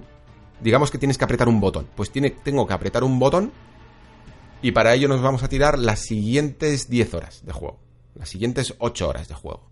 Y luego ya tenemos el desenlace. Y en el desenlace, sinceramente, no ocurre mucho más. Puede llegar a haber un momento que, luego quizá lo comente, porque creo que voy a tener que hacer aquí eh, un pequeño apartado de spoilers, lo dejaré bien, bien claro para, para comentarlo, porque sucede algo que me ha hecho reflexionar sobre, sobre un tema que me gustaría comentaros. Pero digamos que, el juego no remonta, que el juego en cuanto a historia ya ha contado lo que hemos visto, que parecía que iba a contar en los trailers, y a partir de ahí se vuelve un, un Gears of War relativamente anodino. Como que desinflado narrativamente. Se acaba la historia y, lo que importa es ponerse en marcha con la guerra, ¿no? Esto además creo que se suma a que en el, en el acto 2, por ejemplo, Mm, a mí me ha dado rabia lo que os he comentado antes de JD, porque creo que JD transformado, por decirlo así, como hemos dicho, ese lado un poco más oscuro que podemos llegar a vislumbrar, eh, hubiera sido un gran acompañante para el viaje de Kate y haber visto un poco incluso ese contraste. Los personajes funcionan mucho mejor entre sí, las dinámicas de los personajes y los diálogos, cuando esos personajes digamos que se pueden llegar a llevar mal o tener un conflicto o una tensión entre ellos. Pero es que entre Dale, que es este otro personaje que nos acompaña durante el acto 2, y Kite, no hay ningún tipo de tensión. Dale es un personaje que está completamente a favor de Kite para apoyarla al super máximo y, y para soltar de vez en cuando alguna gracia. Y es como en plan, pero si acababas de construir por fin, por primera vez, un JD interesante. Deja que la acompañe, ¿no? Pero como os digo, esto no sucede. Así que en definitiva, pues tenemos un juego que aunque por un lado ha querido arriesgar en, en sus sistemas con este acto 2 y acto 3, creo que se ha quedado demasiado flojo en un tímido acercamiento a, a lo que puede ser muy, muy, muy entrecomillado mundo abierto, porque esto no lo es, de la misma manera que, como digo, en Uncharted no lo era, y que para mí me parece insuficiente si lo que quieres es cambiar de, de faceta, ¿no? Aventurizar, por decirlo así, tu saga. Y sobre todo un juego que a partir del acto 3 pierde mucha consistencia. Se nota también ya no solo en la historia, sino aunque el, aunque el acto 3 es muy espectacular, eh, porque sucede una serie de, de mm, factores en el mundo abierto que lo hacen mm, muy, muy, muy espectacular. Me gusta además mucho cuando, cuando el juego se pone intenso a nivel climático. Es, es increíble, tanto en el acto 2 como en el acto 3 pero ya vas viendo que los propios niveles, el propio diseño de los niveles va perdiendo inspiración en algunos momentos, hay otros que están bien construidos, pero sobre todo las misiones secundarias van siendo un tanto más eh, parcas en, cuanto a ideas, en cuanto a, su estructura del nivel. Y, se nota que se empieza sencillamente como a rellenar piezas. Y además incluso cuando vienes de este mundo abierto, del acto 2 y del acto 3, y pasas al acto 4, el acto 4 prácticamente es muy automático porque vienes de, un sistema en el que has estado como explorando un poco con libertad eh, ciertas zonas y de repente vuelves a esos pasillos y en algunos momentos funcionan muy bien y en otros creo que el juego parece como que se, le acaban las ideas porque abusa mucho de, del spameo de enemigos, de ahora te voy a, proponer un desafío en el que te voy a mezclar a este enemigo contra este otro en una arena bastante normal, ¿no? Y ahora vamos a usar la típica, el típico momento en el que prácticamente lo único que tienes que hacer es ponerte detrás de una torreta, ¿no? Y disparar, como un loco. Que es una cosa que era muy espectacular en la pasada generación, pero que a día de hoy eh, es bastante insípida, ¿no? Por eso creo que todos los aspectos que podían llegar a ser más singulares de, este Gears 5 se quedan un tanto eh, a medio camino por cocinar. Solo lo salvaría quizá como máximo la, la progresión, como algo que, más o menos se ha hecho bien, porque de verdad que las herramientas que se usan eh, generan situaciones muy intensas, porque puedes elegir otras cosas más allá de disparar detrás de una cobertura, puedes elegir eso, sacar a, los enemigos de la cobertura, puedes elegir incluso ir combinando muertes con el cuchillo mientras que estás camuflado. Eh, digamos que hay una habilidad cuando estás camuflado que no te ven, vas corriendo con los enemigos, ya poniéndote en peligro, porque las distancias cercanas en un Gear son increíblemente peligrosas. Y, y si eh, matas a alguien con ese cuchillo, te sube un poco el tiempo que te va a durar ese camuflaje óptico y pasas al siguiente y vas encadenando muertes y si lo haces bien es muy satisfactorio. Como digo, tiene eso, unas buenas habilidades extra que ayudan muy bien al desarrollo de los combates. Luego algunos momentos con el skiff que son muy divertidos pero se sufre eh, ese ritmo, ¿no? Esa falta de ritmo y sobre todo esa falta de inspiración a la hora de generar actividades secundarias y acompañarlas con una historia que esté a la altura. Pasando a lo que mejor hace Gears 5, siempre va a ser, yo creo, el combate, ¿no? El combate tiene, tiene una imaginación que para ser una saga que lleva a su espalda, en el fondo, seis juegos, incluimos incluso ese Judgment, ¿no? Em, tiene, tiene de verdad muchísima personalidad. A mí siempre lo noto que a lo largo de todos los Gears, o bueno, de, todos los años como jugador, hay momentos en los que sí que me gusta volver a la franquicia Gears of War. porque tiene algo que conecta muy bien, que es que funciona muy bien. Es, todo ese sistema de, cubrirte, de disparar, de saber cuándo moverte, a mí es algo que siempre me ha, gustado. Y como digo, el, añadido del skiff, eh, este trineo de este vehículo, eh, puede llegar a funcionar también en algunos momentos. Me ha gustado también ese hecho de, de poder guardar algunas armas grandes, que parece que aquí tienen incluso más presencia, ¿no? en, el propio skiff para, poder utilizarla, con lo cual hay una especie de gestión de armas y sobre todo siempre en cada entrega se van añadiendo nuevas armas y las de este las de esta entrega generan oportunidades eh, impresionantes y que tienes que aprender, tienes que saber exactamente cuál es el ritmo de cada arma y cómo acoplarlo a cada enemigo, ¿no? Para, para que no te deje con el culo vendido, básicamente. Creo que esa gestión de las armas es brutal. Y aquí es cuando tengo que, que confesar algo y, explicar un poco cómo ha cambiado todo, porque lo cierto es que la primera vez que jugué a Gears, a este Gears 5, lo hice en un modo de dificultad normal. Quizá porque en este momento, porque a lo mejor iba un poco rápido, se me estaban acumulando los juegos y no fui consciente de que un Gears no se debe jugar en normal. Si bien creo que todo lo que es el propio diseño del escenario no varía. Eh, para, aspectos narrativos, que a lo mejor eran los que más me quería centrar, o las ideas nuevas que, proponía la, franquicia, no afecta el modo de dificultad. En lo que tiene que ver con todos los combates, sí que afecta. Y hablando con mi amigo Luis del trabajo, me dice: Tienes que jugar en locura. Me dice: Ponte el juego, empieza el juego y empieza en locura. Y sufre un rato otra vez y póntelo. Y le hice caso. Entonces eh, volví a empezar a jugar y me lo puse en locura. Y entendí de nuevo otra vez algo que había olvidado un poco con el paso de los años. Que pues quizá, quizá a lo mejor porque los shooters me habían demostrado últimamente que quedaba un poco igual, que había muchos juegos que no estaban bien nivelados para el sistema de selector de dificultad. Ya sabéis que a mí me gustan los juegos que no tienen selector de dificultad porque así, primero no me tientan y segundo, me aseguro que la experiencia es exactamente la que el diseñador quiere. Pero aquí, em, en locura, el juego cambia radicalmente porque es en este momento cuando, cuando cada vez que sacas la cabeza de, detrás de la cobertura te la pueden reventar. Cuando todo el escenario, que ya estaba bien diseñado y que tú puedes llegar a notar en modo normal todo esto, en locura toma otro cariz. Eh, se te abren los ojos de una manera que no tiene comparación.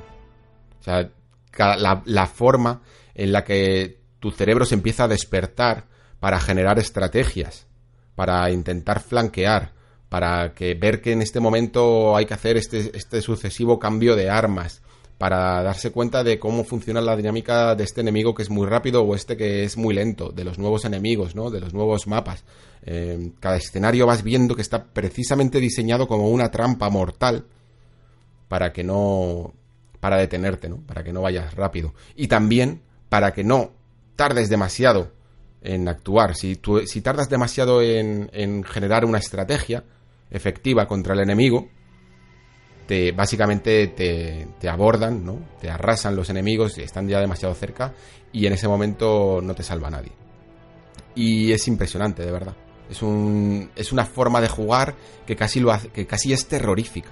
De verdad que sientes miedo porque esos checkpoints que son completamente insignificantes en el modo de dificultad normal, porque están, puedes pensar incluso que están demasiado cerca, en un modo como locura, son increíblemente largos. Cualquier pequeño avance que haces es casi como, como una yarda que ganas en un partido de fútbol americano.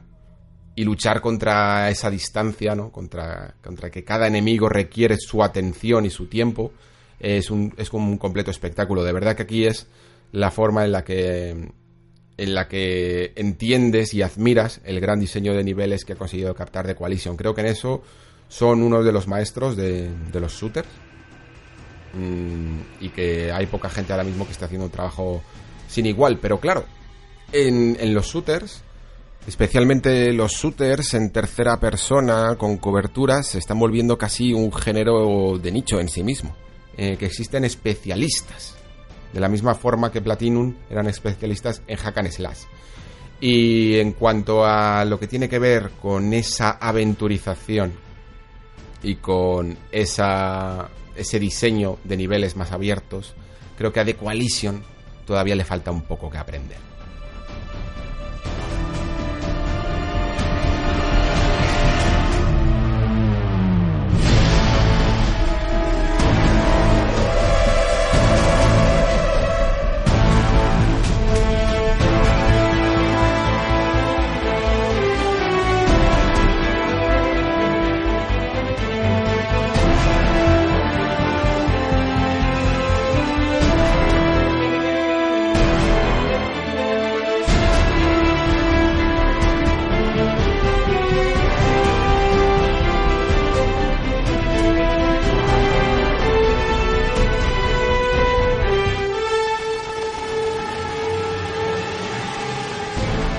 Antes os he comentado que haríamos una sección de spoilers de Gears 5 y no va a venir ahora, lo voy a dejar, voy a intentar ver qué tal funciona.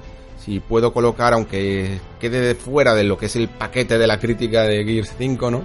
¿Qué tal queda ese spoiler eh, al final del programa del todo, ¿vale? Después de la música final con la que cerramos siempre el nexo, em, generaré ahí un pequeño paréntesis, ¿no? Para una pequeña nota a pie del podcast para hacer este, este spoiler de Gears 5. Espero que, que así más o menos pues ayude a que todo el mundo pueda seguir el programa sin tener que andar mirando códigos de tiempo de aquí volvemos sin spoilers o, o directamente apague y a lo mejor no se pase por la sección de, de, los comentarios y que sin embargo aquel que tenga curiosidad pues pueda, pueda escuchar. Comenzamos con el primer audio comentario que me he sacado un poco de la manga, la verdad, del amigo Pere de la taberna del androide, porque le he pedido, estábamos hablando por WhatsApp de algunas cosas, y le he pedido que si podía poner este audio comentario en, el programa, porque me parecía interesante, y porque me hace ilusión poder poner un comentario también de viva voz. Ya sé que en, el fondo tampoco es que os haya abierto ninguna plataforma ni ningún mail, en su momento lo comentamos para que podáis mandar algunos comentarios en audio, que a mí la verdad incluso para yo, no solo yo, sino mi garganta os lo agradecería, pero que me parece una forma más interesante y más dinámica de, de daros voz, ¿no? Así que vamos a escuchar qué nos tiene que decir el amigo Pere. Y por cierto, una pequeña curiosidad que te dejo en formato audio y si quieres, en lugar de dejarte un comentario, te lo dejo en formato audio. Si te interesa, me lo pides y te lo desarrollo un poquitín más. Pero dos cosas. Cuando en tu último programa hablas de Wii U, de que va perdiendo su identidad a medida que van saliendo ports para, para Switch, yo tengo exactamente la misma sensación con Play 3 y Play 4. De hecho, Play 4 ha fagotizado totalmente Play 3. Hasta el punto que apenas la saga Motostorm, uh, los dos primeros Infamous y el Heavenly Sword, y después rarezas tipo Puppeteer y cosas de estas, son prácticamente lo único que le queda exclusivo, porque el resto, Valkyria Chronicles, Wipeout, uh, Metal Gear, um, a ver qué más, qué más. De Last of Us, Heavy Rain, God of War 3. Todos estos grandes ultra, Nino Kuni, grandes exclusivos, eh, están ya para Play 4.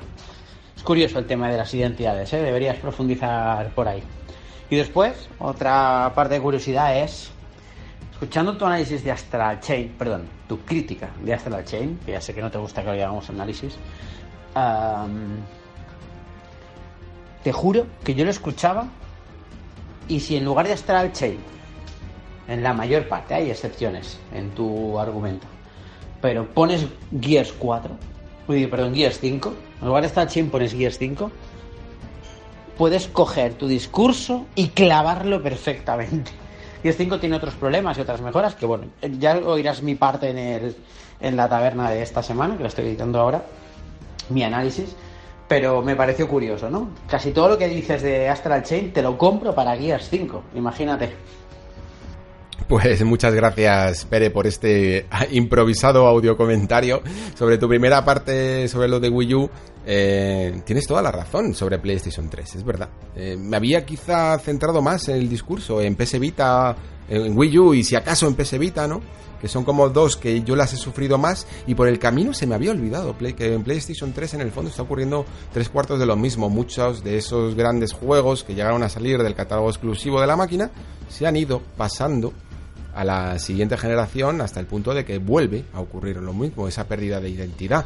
En el fondo, Supongo que esto nos hace pensar que todo eh, va que, va a ocurrir con todas, no solo con Wii U o con PS Vita, porque si te fijas, también eh, los juegos de, de 360 van siendo, eh, van pasando al, al, catálogo de One, van siendo con esa retrocompatibilidad homogéneos dentro de, de esos Beyond Generation también que le gusta a Phil Spencer hablar e incluso máquinas más antiguas como por ejemplo PlayStation 2 parece que Sony poco a poco va llevándolas también esos juegos y esas experiencias a otras máquinas. Así que supongo que habrá que trazar una distinción no eh, sobre todo los, los que más se preocupen de la preservación del videojuego y de la identidad de estas consolas y de englobar una experiencia en el contexto histórico de la máquina en sí tendremos que hacer esa diferencia, ¿no? Porque alguien dirá, bueno, sí, yo jugué a The Last of Us en, PlayStation 4, o por ejemplo,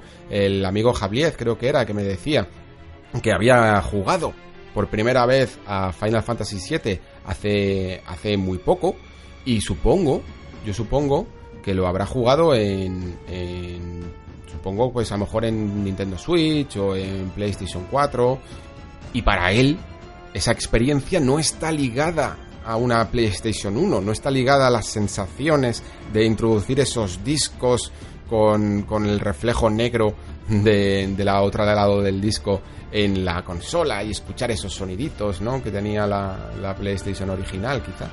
Eh, y claro, todo esto habrá, como digo, que ponerlo en, un contexto a la hora de explicar eh, lo que es el videojuego en sí, que, eso en el fondo va a ser una experiencia eh, universal y luego la máquina en sí en la que habrá que estudiar qué juegos salieron para ello y sobre todo el impacto que tuvieron en el día de su lanzamiento.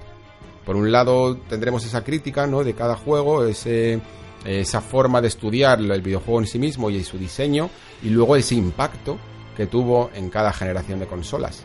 Y de alguna manera así a lo mejor pues conseguimos rescatar a Wii U del panorama, pero no deja de ser cierto que la necesidad de hacerse con estas máquinas eh, es prácticamente escasa o, ninguna, diría yo. Yo recuerdo que, por ejemplo, no tuve Drinkas en su momento, cuando salió de lanzamiento, y unos años después me la compré porque seguía siendo una consola relevante. Seguía siendo una consola que si querías acceder a ciertas experiencias, y fijaos que de Drinkas también ha salido mucho catálogo fuera pero, pero había ciertas experiencias, por ejemplo Shenmue, el propio Shenmue, que ahora también ya no es, digamos, exclusivo mm, de Drinkas, eh, solo lo podías jugar si, si, lo, si tenías esta consola de Sega o, bueno, si acaso, pues si lo, si lo emulabas, ¿no? A través de alguna emuladora en PC, pero... Pero esa necesidad ahora de haber tenido la plataforma física en sí desaparece completamente.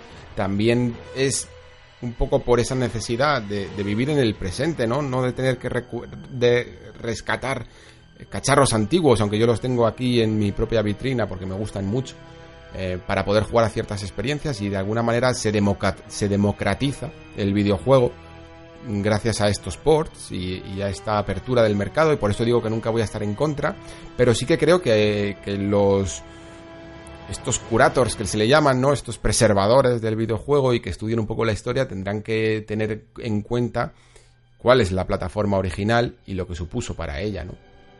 Por ejemplo, en el caso de Wii U, pues se podrá hablar de que sí, de que salió eh, juegos de la talla de Super Mario 3D World, eh, juegos como Tokyo Mirage Session, rarezas, y a lo mejor en ese contexto puedes decir que incluso con, estos grandes juegos, se eh, aún así no consiguió la máquina vender más de tantos millones de unidades, pero que incluso dentro de esos pocos millones de unidades que vendieron consolas como Wii U o Dreamcast, eh, sí que hubo una serie de jugadores que, la, que, mantuvieron su recuerdo vivo, ¿no? Y la consola viva durante su periodo de, duración.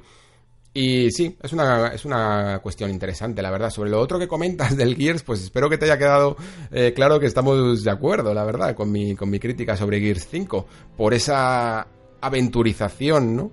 Que, que comentaba y que creo que, que los dos juegos tienen una necesidad de cubrir un hueco que los saca de su género específico y de su género de nicho, en el caso de Astral Chain de Hack and Slash y en el de Gears de puro shooter, e intentar apuntar a cotas más altas.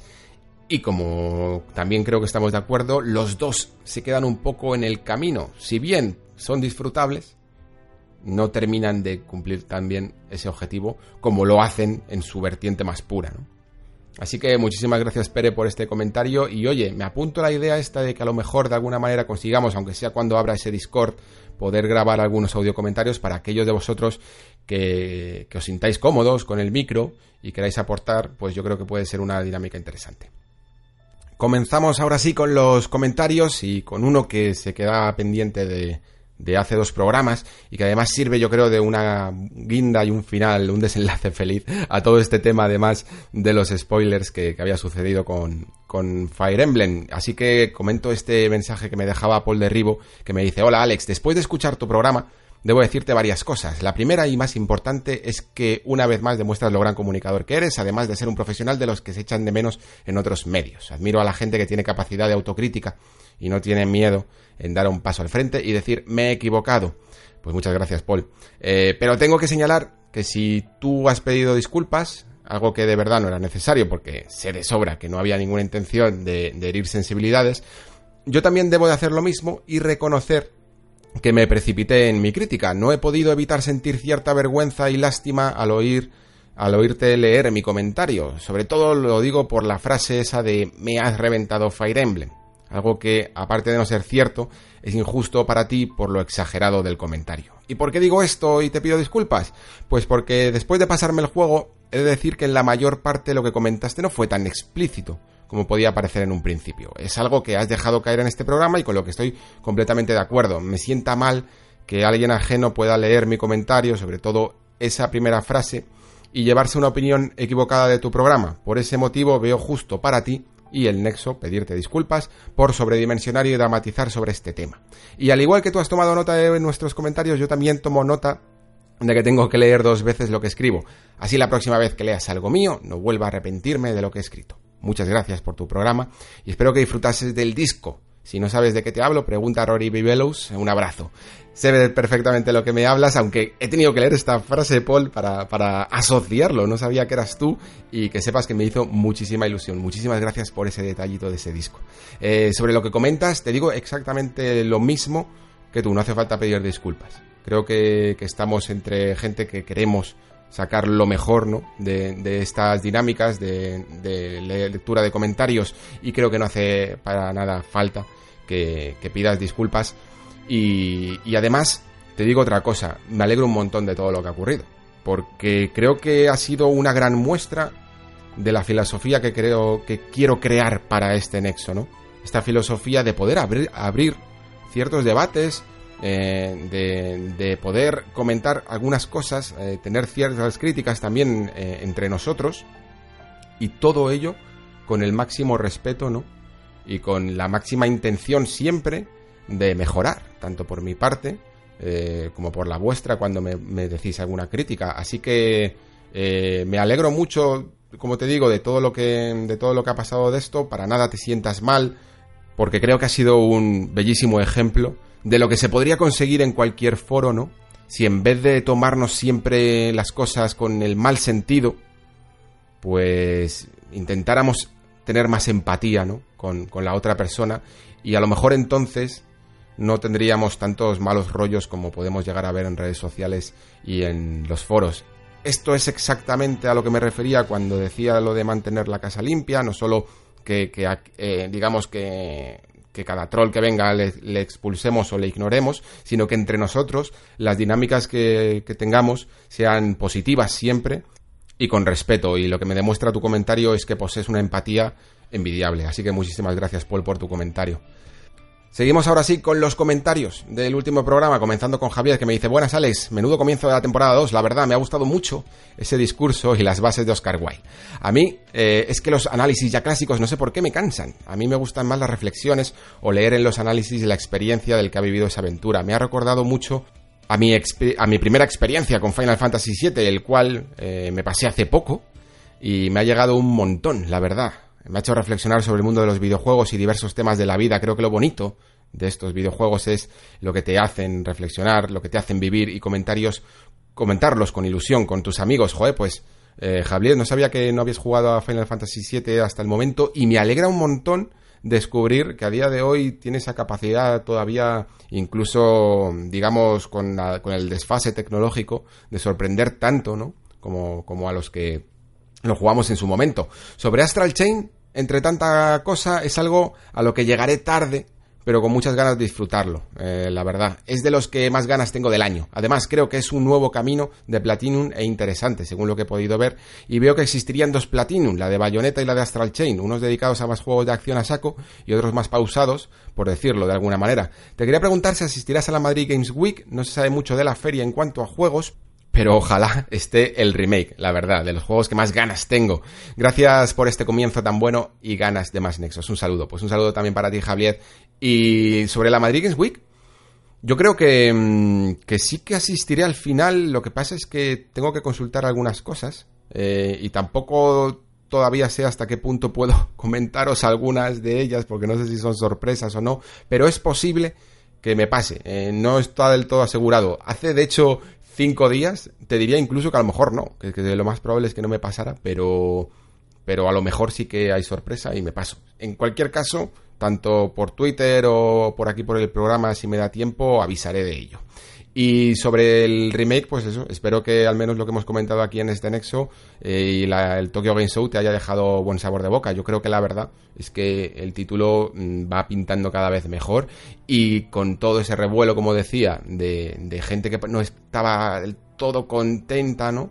Con lo que se estaba haciendo con este remake, yo creo que a día de hoy mm, casi todo el mundo está convencido. Sigue habiendo gente que no le termina de gustar ese, ese sistema, ¿no? De partes del juego, que yo creo que a la larga se verá como, como algo por lo menos mm, llamativo, por lo menos interesante, pero que, que, el juego está cautivando y está llamando la atención de todos los jugadores que lo jugaron en su momento, eso no hay ninguna duda. Seguimos con Pablo Broch, 17, que me dice, hola Alex, gracias por contestarme y perfecto, comienzo de la segunda temporada. Creo que el videojuego como reflexión es la mejor filosofía para este podcast. Otro podcast muy bueno, La órbita de Endor, ha entendido que si se quiere hablar de los productos con todo el rigor y respeto, al final hay que hacer spoilers y destriparlo, y con esa filosofía analizan películas, cómics y series. A riesgo de enfadar a la comunidad y de tragarse más de uno, creo que al menos en los juegos antiguos sí que deberías comentarlos con detalles para profundizar en esas reflexiones que tanto nos encantan. Buen trabajo y un abrazo. Pues sí, por eso Pablo creo que he decidido hacer este, esta especie de mezcolanza es verdad que la órbita de Endor hace spoilers incluso de material nuevo, ¿no? De películas o series que se han estrenado y lo que hacen es que, avisan mucho, ¿no? De, que van a hacer spoilers y, continúan adelante. Yo como tengo esta sección de los comentarios al final, no quería cortar el ritmo, que la gente tuviera que pasar para adelante, porque a lo mejor yo que sé. Es que tengo el miedo de que, de que imagínate que vas pasando con este reproductor de Evox de 30 segundos en 30 segundos, ¿no? Y justo te pones a escuchar a ver si ya ha terminado y te suelta el mayor de todos los spoilers. Entonces he decidido hacerlo así al final de todo el programa para, para asegurarme de que podéis eh, seguir con la reproducción mm, sin miedo alguno, ¿no? Y vamos a seguir de momento esta dinámica, sobre todo Creo que cuando sea importante señalar algo que ocurre bajo spoilers y por supuesto como dices en los juegos antiguos cada vez quizá a lo mejor me voy a cortar menos. En el programa de los villanos y los antagonistas lo dejé todo con los códigos de tiempo y a lo mejor ya no hacía falta, ¿no? Porque el que no haya jugado a The Last of Us en estos últimos seis años ya creo que ha pasado desde su estreno pues a lo mejor o no le importa mm, tragarse un spoiler o, o ya lo ha jugado, evidentemente. Seguimos con Manuel Magán Corral que me dice, brutal el inicio de esta temporada, sencillamente este podcast está a otro nivel. De Astral Chain voy por la operación 9 y justo comentaba con un amigo que la historia es bastante floja. Yo culpaba en parte la decisión de este protagonista mudo, de cero carisma, que perdía mucho en comparación con un Dante o con Bayonetta. Pero mi amigo me recordaba que Link o Mario, entre otros, muchos de Nintendo desbordan carisma. Así que la conversación terminó derivando en el mérito que tiene hacer una buena historia con un protagonista mudo. Del resto de apartados del juego comparto tus reflexiones, mientras estás luchando en el plano astral se te olvida todo lo demás, pero al reposar lo jugado terminas la sensación con la sensación de que habría sido más redondo cuidando esas mecánicas, que están ahí, pero desaprovechadas.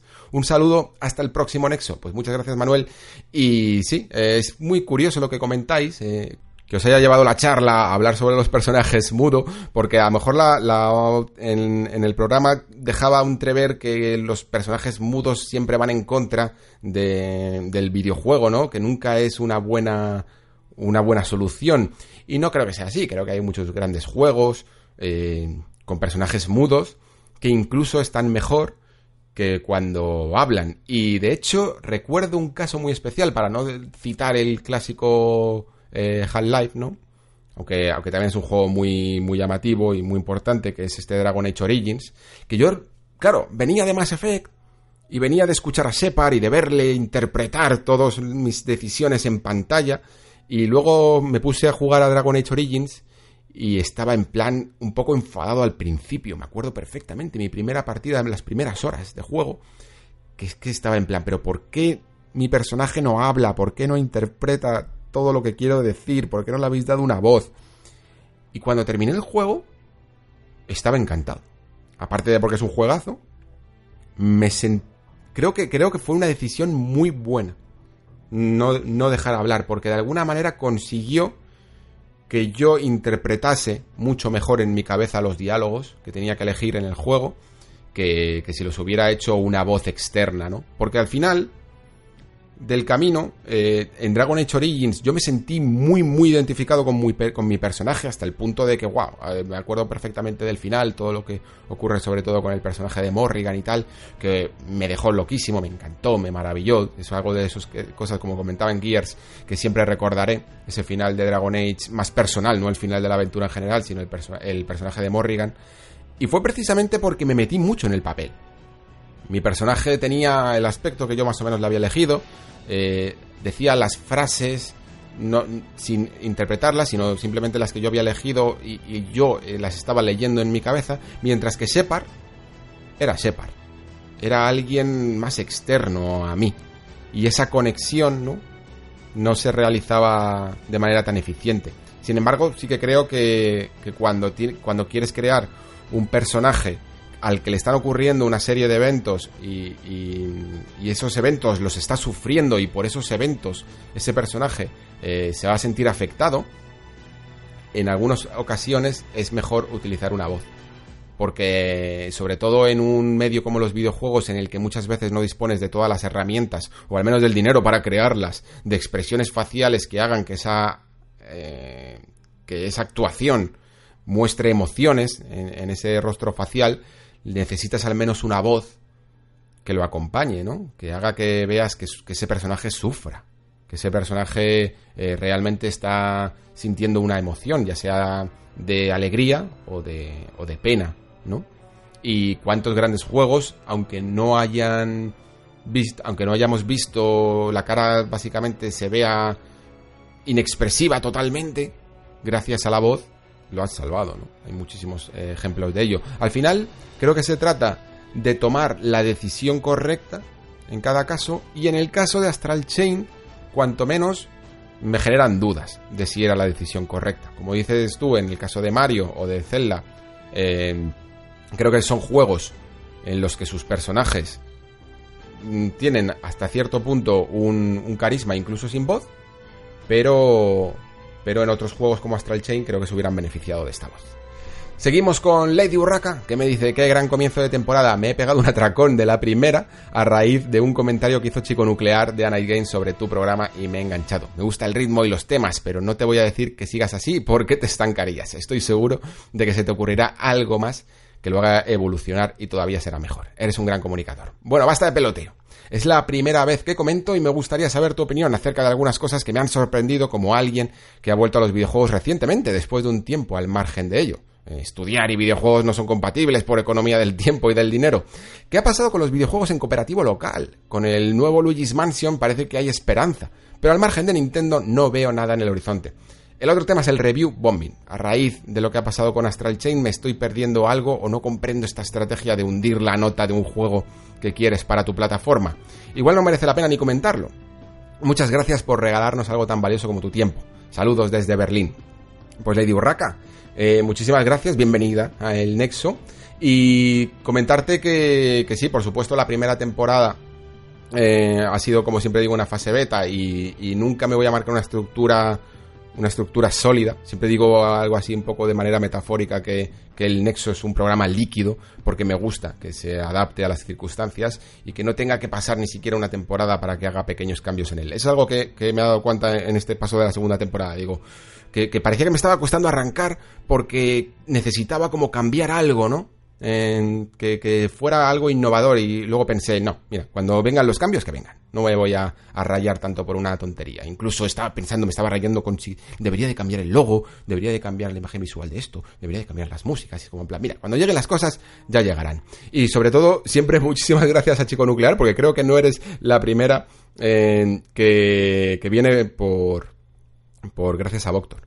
Eh, creo que hay unos cuantos que por una mención que hizo en Reload llegaron a conocer este nexo y estaré eternamente agradecido.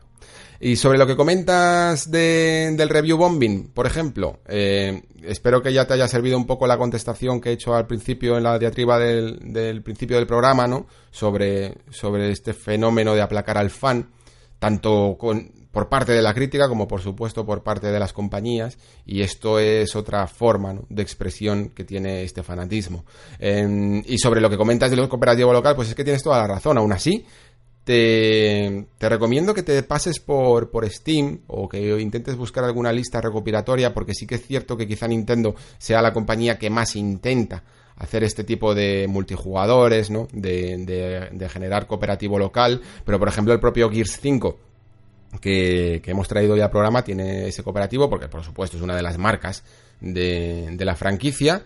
Y luego, pues, juegos como, yo que sé, como Overcooked, que, que, también están en Nintendo, pero que también están en PC. O recuerdo un juego que es que ahora mismo no me acuerdo exactamente del nombre, pero que es una especie de multijugador asimétrico en el que tienes que desactivar una bomba. Y, un, y uno de los y uno de los jugadores tiene que desactivar la bomba físicamente, en plan eh, cortar los cables o pulsar los botones o, hacer unas secuencias con la bomba en sí misma, mientras que el otro jugador tiene el manual de la bomba y, tiene que ir eh, en base a lo que le va comentando el tío de, pues esta bomba tiene este número de serie, creo que era así, o, o, este, o estos colores o algo así. Eh, va identificando qué tipo de bomba es y le va dando las instrucciones correctas. Bueno, me parece una idea cojonuda. Eh, no me acuerdo, ya te digo cómo, cómo, se llamaba, pero si lo buscas seguro que te sale. Eh, en tanto en Steam, creo, no sé si está en otras plataformas. Y hay muchas ideas, yo creo, últimamente que intentan ser, aunque sea a través de, juegos independientes, muy, muy interesantes en el fenómeno del cooperativo. También había otro, de hecho, en, en la propia Nintendo Switch, que se llama Sniper Clips, creo que se llamaba.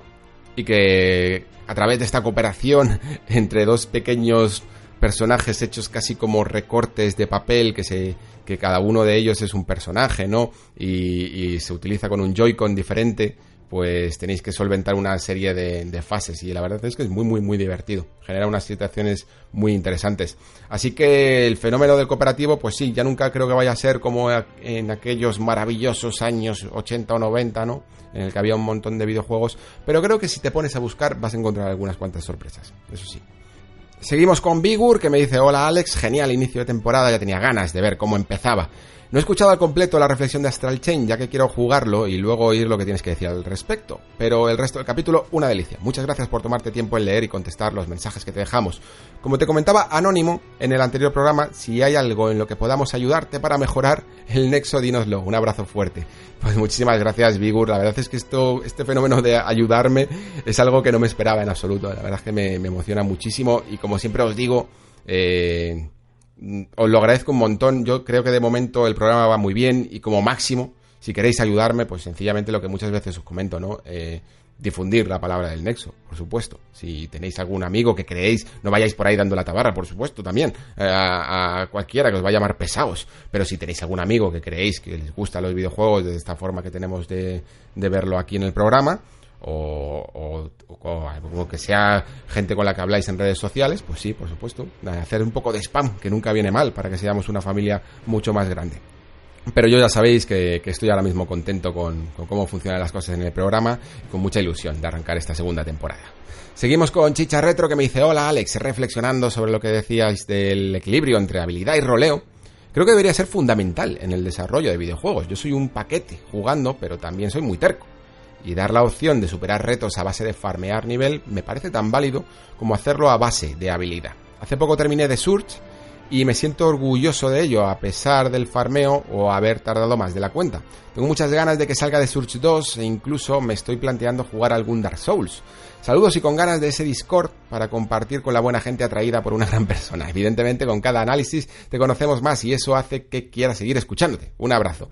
Pues Chicharretro, eh, lo que comentas sobre la relación entre habilidad y roleo sí es fundamental y creo que justo lo que comentas de farmear eh, es algo que muchos videojuegos tienen como una especie de alternativa, ¿no? Es decir, eh, dentro de ese equilibrio siempre puedes romperlo, por decirlo así, a través de farmear niveles, que es algo que, que mediante un sacrificio de tiempo y de ritmo se te permite hacer para mejorar a tu personaje y solventar algunas cosas que no tienes la habilidad.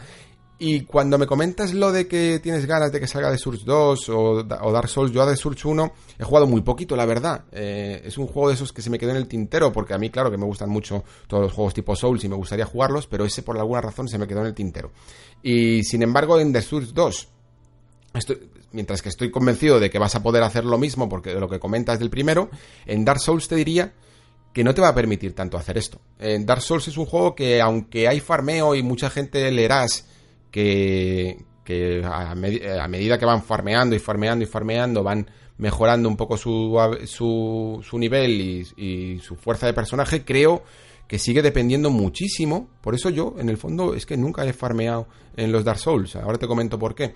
Pero creo que depende muchísimo de la habilidad de, de la misma forma. O sea, no puedes romper del todo ese, el videojuego, ¿no? Yo hubo unos momentos en los que a lo mejor algún jefe me, costaba un poco más de la cuenta y pensé, bus, sí, a lo mejor aquí me puedo tirar tres horas farmeando y a lo mejor subo un poco más de nivel a mi personaje.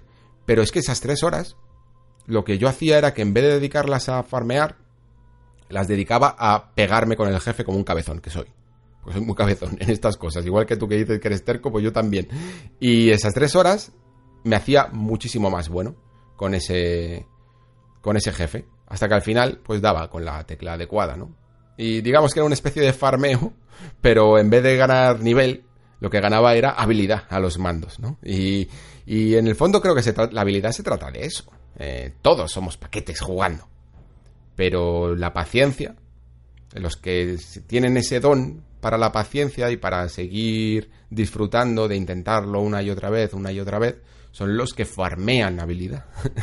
Así que es una cuestión muy interesante, ¿no? Gran apunte, chicharretro. Seguimos con Javaloku, que me dice, hola Alex, me encanta tu trabajo, muchas gracias por ser tan sincero y constructivo siempre. Escribo por lo que has comentado de que los jugadores necesitamos ver una progresión de nuestras habilidades y nuestro personaje. En cierto sentido estoy de acuerdo, aunque la moda esta de tener que desbloquear un montonazo de habilidades de tu personaje para hacer más profundo el combate, me agobia y me da ansiedad muchas veces. Es la razón por la que no disfruté de Devil May Cry 5. Demasiadas mecánicas nuevas todo el rato. Mi límite estaría en algo parecido a lo que se suele hacer en Spider-Man de Insomnia Games. A este respecto, quiero decir que los juegos que más disfruto en este sentido son los de Naughty Dog, que fijan unas habilidades desde el principio y funcionan tan bien que tiras con ellas hasta el final del juego. Y la diversión, pues no baja de intensidad en ningún momento y tampoco te sientes desconectado de tu personaje. De hecho, son los que más me hacen conectar en ese sentido. Sé que en The Last of Us eh, sí hay algo más de progresión, pero no deja de ser casi anecdótico. Da como para reflexionar. Un abrazo y a seguir así. Pues es lógico, ya va que en algunos juegos quizá esa progresión te haga como dices, tener un poco de ansiedad que te agobie, ¿no? Porque los combates son tan profundos. Además, últimamente parece que en esas estructuras de árbol de habilidades si eres un tanto completista, mm, puede que te agobies aún más, porque es que nunca te van a dejar en una misma partida completarlo todo, ¿no? Y desbloquearlo absolutamente todo. Y puedes llegar incluso a agobiarte si has elegido un camino y luego esas habilidades, como no las conocías muy bien, pues resulta que no son las mejores para tu personaje y ojalá pudieras elegir otras, otras cuantas, ¿no? y, el juego no te lo permite. En el caso de Devil May Cry 5, bueno, yo no lo noté tanto porque casi todo lo que tiene un Devil May Cry, sobre todo Devil May Cry dentro de los hack and slash, pues sí, hay algunas cosas que son útiles, por supuesto. Eh, y sobre todo las potencias de las armas o, el, o, cosas como el nuevo salto. Pero hay otras combos que si no eres un jugador muy, muy hardcore de estos títulos o, o no quieres eh, tener un estilazo ¿no? a la hora de combatir, pues son más anecdóticas también. Eh, no, son opcionales, no necesitas de, todas las habilidades para, para, cumplir con las misiones en Devil May Cry. Pero sí que si, eh, en Devil May Cry te produce cierto agobio, en otros juegos, la verdad, de, de, tipo rol, supongo que te producirá un poco más, ¿no? Porque, porque hay últimamente algunos juegos que tienen árboles de habilidades muy, muy complejos, la verdad y que, pueden suponer un verdadero cambio en, tu, en tu personaje. Los juegos que comentas, tipo Spider-Man o juegos de Naughty Dog como Uncharted o como The Last of Us, pues claro, son juegos que tienden más a la aventura, ¿no? Y a una aventura incluso pura, que hace que no necesites más que con lo que ya llegaste a la aventura en sí. Así que es otra manera de hacer videojuegos y por supuesto cada uno tenemos nuestras, nuestras preferencias, claro que sí. A mí me gusta un poco de progresión, me gusta que avancen las cosas, porque tengo la sensación de que se abre, se abren nuevos caminos, pero lo que no me gusta, en eso sí que estaría de acuerdo, es que se nota muchas veces que hay algunos juegos que te limitan a posta, que el juego está concebido para cuando está todo desbloqueado y que lo que hacen es limitarte la diversión. Y eso es algo un poco triste, porque es como en plan, no, no, no, ponme un juego que sea divertido desde el principio y luego mejóralo. Partamos de un nivel alto. Y, esto se nota muchísimo cuando lo hacen bien y cuando no lo hacen tan bien. Seguimos con Akatsuya que me dice, buenas, de momento solo he escuchado la primera parte y bravo, me ha encantado conocer esas palabras de Oscar Wilde y muy de acuerdo al respecto de lo que has dicho, gran reflexión. De hecho, no soy muy de leer análisis, pero las veces que me ha coincidido leeros de 3 de juegos, me he visto sorprendido por una redacción en primera persona. Lo cual no es para nada habitual en los medios y siempre he criticado lo contrario. Pues no tiene sentido hacer pasar lo subjetivo por objetivo. Por otro lado, la reflexión sobre Wii U es algo que me ha rondado por la cabeza eventualmente, porque no sé si os habéis fijado, pero en Wikipedia y demás fuentes, y ignoro si esto lo ha dicho Nintendo oficialmente, ambas consolas aparecen como pertenecientes a la misma generación, la octava de, las generaciones de consolas. Yo particularmente, eh, infantilmente, me niego. Me llega a parecer incluso irrespetuoso hacia Wii U, una consola que ha dado grandes juegos quedando algunos más de los que mencionas exclusivos, como Super Mario 3D World, seguramente por poco tiempo, y que personalmente su concepto asíncrono me parece más interesante que el de Switch. En Breath of the Wild, por ejemplo, el uso del Gamepad original creo que hubiera hecho el juego todavía más redondo. Con todo eso, Nintendo parece ceder y reconocer su error de marketing. Bien por ellos. Pero hasta el punto de sustituir, reemplazar y suplantar hasta el casi el olvido una de sus máquinas, pues con Nintendo 64 y GameCube pasó algo parecido y a nadie se le ocurre faltarles al respeto. Pues es una reflexión muy interesante, Katsuya, y que comparto sobre todo esto que comentas. De, de bueno, más, más que la propia eh, definición de generación de consolas, si no lo quieren llamar, si le quieren llamar a la misma la octava, pues es una especie de pullita, la verdad. Porque es como en plan, no, no, no, mira, es que esta, esto fue una especie de transformación dentro de la misma de la misma generación. Y sí, eh, puede llegar a ser una especie de falta de respeto. Pero me parece muy interesante lo que comentas de que Wii U, el concepto de Wii U es más original que el de Switch. Y sabes qué, te lo compro. Te lo compro. Porque, porque además creo que una Switch que hiciera... El, eh, podría existir una Switch que hiciera el mismo concepto de Wii U dentro de que la propia Switch fuera, la pantalla de la Switch fuera el tableto mando. No tendría por qué haber sustituido un concepto a lo otro. El fallo de Wii U no creo que fuera del todo del todo que este, este tipo de juego asíncrono. Me parecía una idea muy, muy, muy interesante. Eh, el fallo de Wii U, yo creo que fue, por un lado, bueno, por un lado, yo creo que fue el nombre, que se relacionó con una idea que si bien fue muy exitosa, como es el concepto de la Wii, terminó muy fatigada. Eh, también por eso que comentaban que no sé, que, que, bueno, lo puedo llegar a poner en duda de si la gente no sabía hasta qué punto esto era una nueva consola o no. Yo creo que la gente no es tan tonta. Pero bueno, lo puedo, lo puedo llegar a entender. Pero sí que creo que, que, lo que atrajo verdaderamente de Switch es su fenómeno directamente portátil. Si Wii U tú te hubieras podido llevar el tabletomando, aunque fuera farragoso porque era, era muy grande y tal, pero incluso un poco más cómodo, ¿eh? fijaos lo que os digo, a los Joy-Con. Em, yo creo que hubiera cambiado completamente la percepción de, de, la gente, ¿no? Si hubieras podido jugar en consola y esa manera de jugar en el tabletomando hubiera podido ser verdaderamente portátil, seguro que la consola hubiera traído un poco más.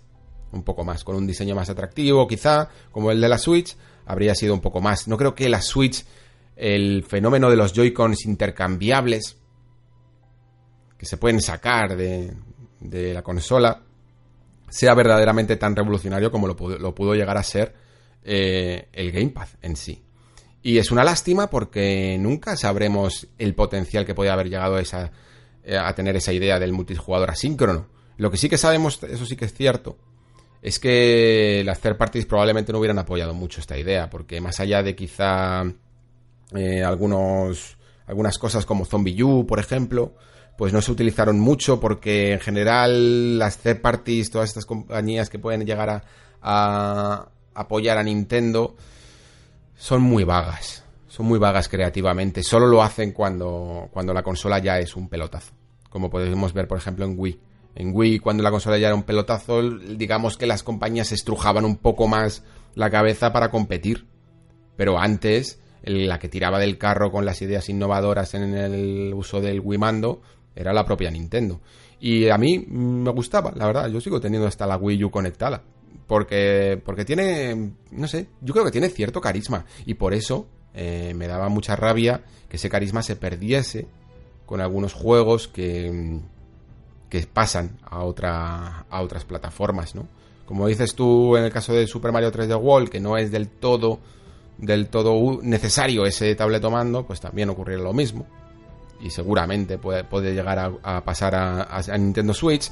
Y también ocurrirá lo mismo seguramente con, con esos eh, dos remasterizaciones de la saga Zelda se quedarán lo que dije, ¿no? Esos, ese Nintendo Land, por ejemplo, ese Game Wario, el, ese, ese pequeño juego independiente que se llamaba Affordable eh, Space Adventures, creo, eh, que, era, que hacía un uso exhaustivo del tabletomando, pues quedarán como pequeñas glorias que quizá el día de mañana se conviertan en juegos de culto. Seguimos con Pambel que me dice, mi esposa es licenciada en enseñanza de arte, eh, yo no sé mucho de arte, pero lo poquito que lo he, lo he aprendido de ella. Y créeme, cuando leíste lo de que el arte es o debe ser inútil, ella te mataría. Según lo que me ha enseñado, el arte tiene un fin y un propósito siempre, y es el de la comunicación. Como tal, Invitarnos a la reflexión es parte de su objetivo. Eh, plantearnos diferentes lecturas y discutir sobre ellas es la meta de cualquier obra. Así que eso está bien, pero ser inútil nunca. Si bien el fin práctico es, como dices, inútil, no lo es apreciarlo, estudiarlo, Sí que hay método científico en muchas obras, sobre todo en las técnicas. En fin, muy interesante reflexión, aunque un poco fuerte, creo. Saludos. Pues Pambel, a ver, eh, primero, lo, de que el arte es completamente inútil, mm, no es que lo diga yo, es que lo hizo Oscar Wilde. Así que eh, tu mujer en este caso tendría que matar a Oscar Wilde, lo que pasa es que lleva muerto ya, pues, desde, desde 1900, concretamente. Lo que pasa es que yo sí que suscribo lo que dice Oscar Wilde y yo creo que tú también. Lo que pasa es que Oscar Wilde era un escritor que era un genio y utilizaba mucho los contrastes, la ironía y sobre todo el doble sentido de las palabras. Y cuando dice eso de que el arte es esencialmente inútil, está diciendo exactamente lo mismo que estás comentando tú aquí. Pero lo mismo, está diciendo que es algo que no nos sirve estrictamente como algo mecánico, como herramienta para la supervivencia, por decirlo así, para la supervivencia de la especie, pero cuando lo llama inútil, a la vez es una ironía de que algo tan inútil en el fondo es el lenguaje del alma. ¿No? De que algo que parece que no tiene ninguna utilidad para el mundo mecánico es lo que nos salva en este mundo mecánico, ¿no? Es el que lo hace verdaderamente místico y lo hace eh, algo más espiritual. Eh, y por ello dice que es lo inútil lo que hay que admirar, porque es aquello que digamos que nos salva la vida, en el fondo, mientras que las cosas que son útiles no hay que ser, no hay que deificarlas, ¿vale? No hay que alabar a lo a, la, a la tecnología en sí o a la ciencia, porque eso es algo materialista, por decirlo así. Es el es lo espiritual, ¿no? Lo que es digno de nuestra admiración. Wild siempre hace ese tipo de dobles significados, ese tipo de, hay que leer mucho entre líneas en este prefacio y por supuesto en Dorian Gray, que aunque más o menos todos conocemos la historia de este título, de este libro, eh, tiene mucho subtexto y estoy convencido de que en el fondo eh, tu esposa también está de acuerdo con ello. Pregúntaselo si quieres. Seguimos con TXXXT, que me dice, Nier Automata es el mejor juego de la generación. Astral está muy bien, eso sí. Bueno, yo no sé si es el mejor juego de la generación. Eh, el mío no lo es, pero reconozco que Nier Automata es un gran, gran, gran juego. Y toda una manera completamente distinta de presentar el mundo del videojuego por parte de Yokotaro. Creo que necesitamos más Yokotaros en esta, en esta industria que nos, que nos enseñen visiones distintas ¿no? de, lo que, de lo que es el videojuego en sí. Y por eso, por ejemplo, pues siempre estoy viendo con buenos ojos en juegos como Dead Stranding, ¿no? Porque Dead Stranding es la cosa más loca quizá que haya hecho Kojima y me gustan los locos, me gusta la gente que, que va en contra de los estándares preestablecidos. Es el turno de Dami GF que me dice, como amante de los juegos de Neon Falcon, Sé que también a ti te gustan, por tu Twitter. Eh, mi juego más esperado de esta recta final es The Legends of Heroes Trails of Cold Steel 3. La saga en sí la descubrí en PSP con el Trails in the Sky. Los otros Trails of Cold Steel fueron para mí dos de los grandes JRPGs de los últimos años que me dieron un montón de horas en la denostada PS Vita. Sobre todo narrativamente, ya que no cae en el tópico de joven héroe que tiene que salvar el mundo, de un ser malvado. Aquí se mueve un poco más en grises, sobre todo en la recta final del 2. Tampoco me olvido de los Is, el 8. Me gustó bastante, así que espero que no tarde en llegar ese 9 en Occidente. Pues que te voy a comentar, Dami. Eh, Trails of Cold Steel a mí es una saga que me gusta mucho, sobre todo por ese world building, ¿no? Por esa manera de construir eh, los niveles, los, perdón, el, propio mundo, ¿no? El propio lore del videojuego, que además intenta ir un poco más allá, ¿no? Para generar una unificación entre todos los trails, entre eh, tanto Trails of Cold Steel como Trails in the Sky, como esos un poco olvidados, ¿no? Porque todavía no han llegado a Occidente de manera oficial, aunque hay traducciones no oficiales, que serían Trails of Azure y Trails of Zero, ¿no? Eh, creo que, de hecho, no sé si lo has leído en Gematsu, que probablemente al final Neon Falcon vaya a rescatar estos títulos de alguna manera remasterizada, como ya ocurrió con los propios Trails in the Sky, que, trae, que seguramente los llegue a traer a Occidente. Y yo lo único que espero es ver algo más, ¿no? Porque de este mundo de Legends of Heroes, porque creo que quizá, aunque Cole Steel, claro, ha supuesto un poco el pelotazo para el estudio, es un poco su persona de Shin Megami Tensei, este Cole Steel, pero es que ya son cuatro juegos los, los que están por, los que han salido y que están por salir. Y, y creo que no hace a lo mejor tanta falta, ¿no? Creo que, fíjate, Trace of Cole Steel 1 y 2 ya funcionaron muy bien yo también tengo muchas ganas de este 3, pero creo que hay un momento en el que me gustaría seguir visitando nuevas zonas de este de Legend of Heroes o incluso ver qué más puede hacer Neon Falcon en el terreno del JRPG, porque, porque The Legend of Heroes es una de las sagas más longevas de la historia del videojuego. Esto es muy curioso. Ya, no sé si desde los 80, pero desde los 90 segurísimo.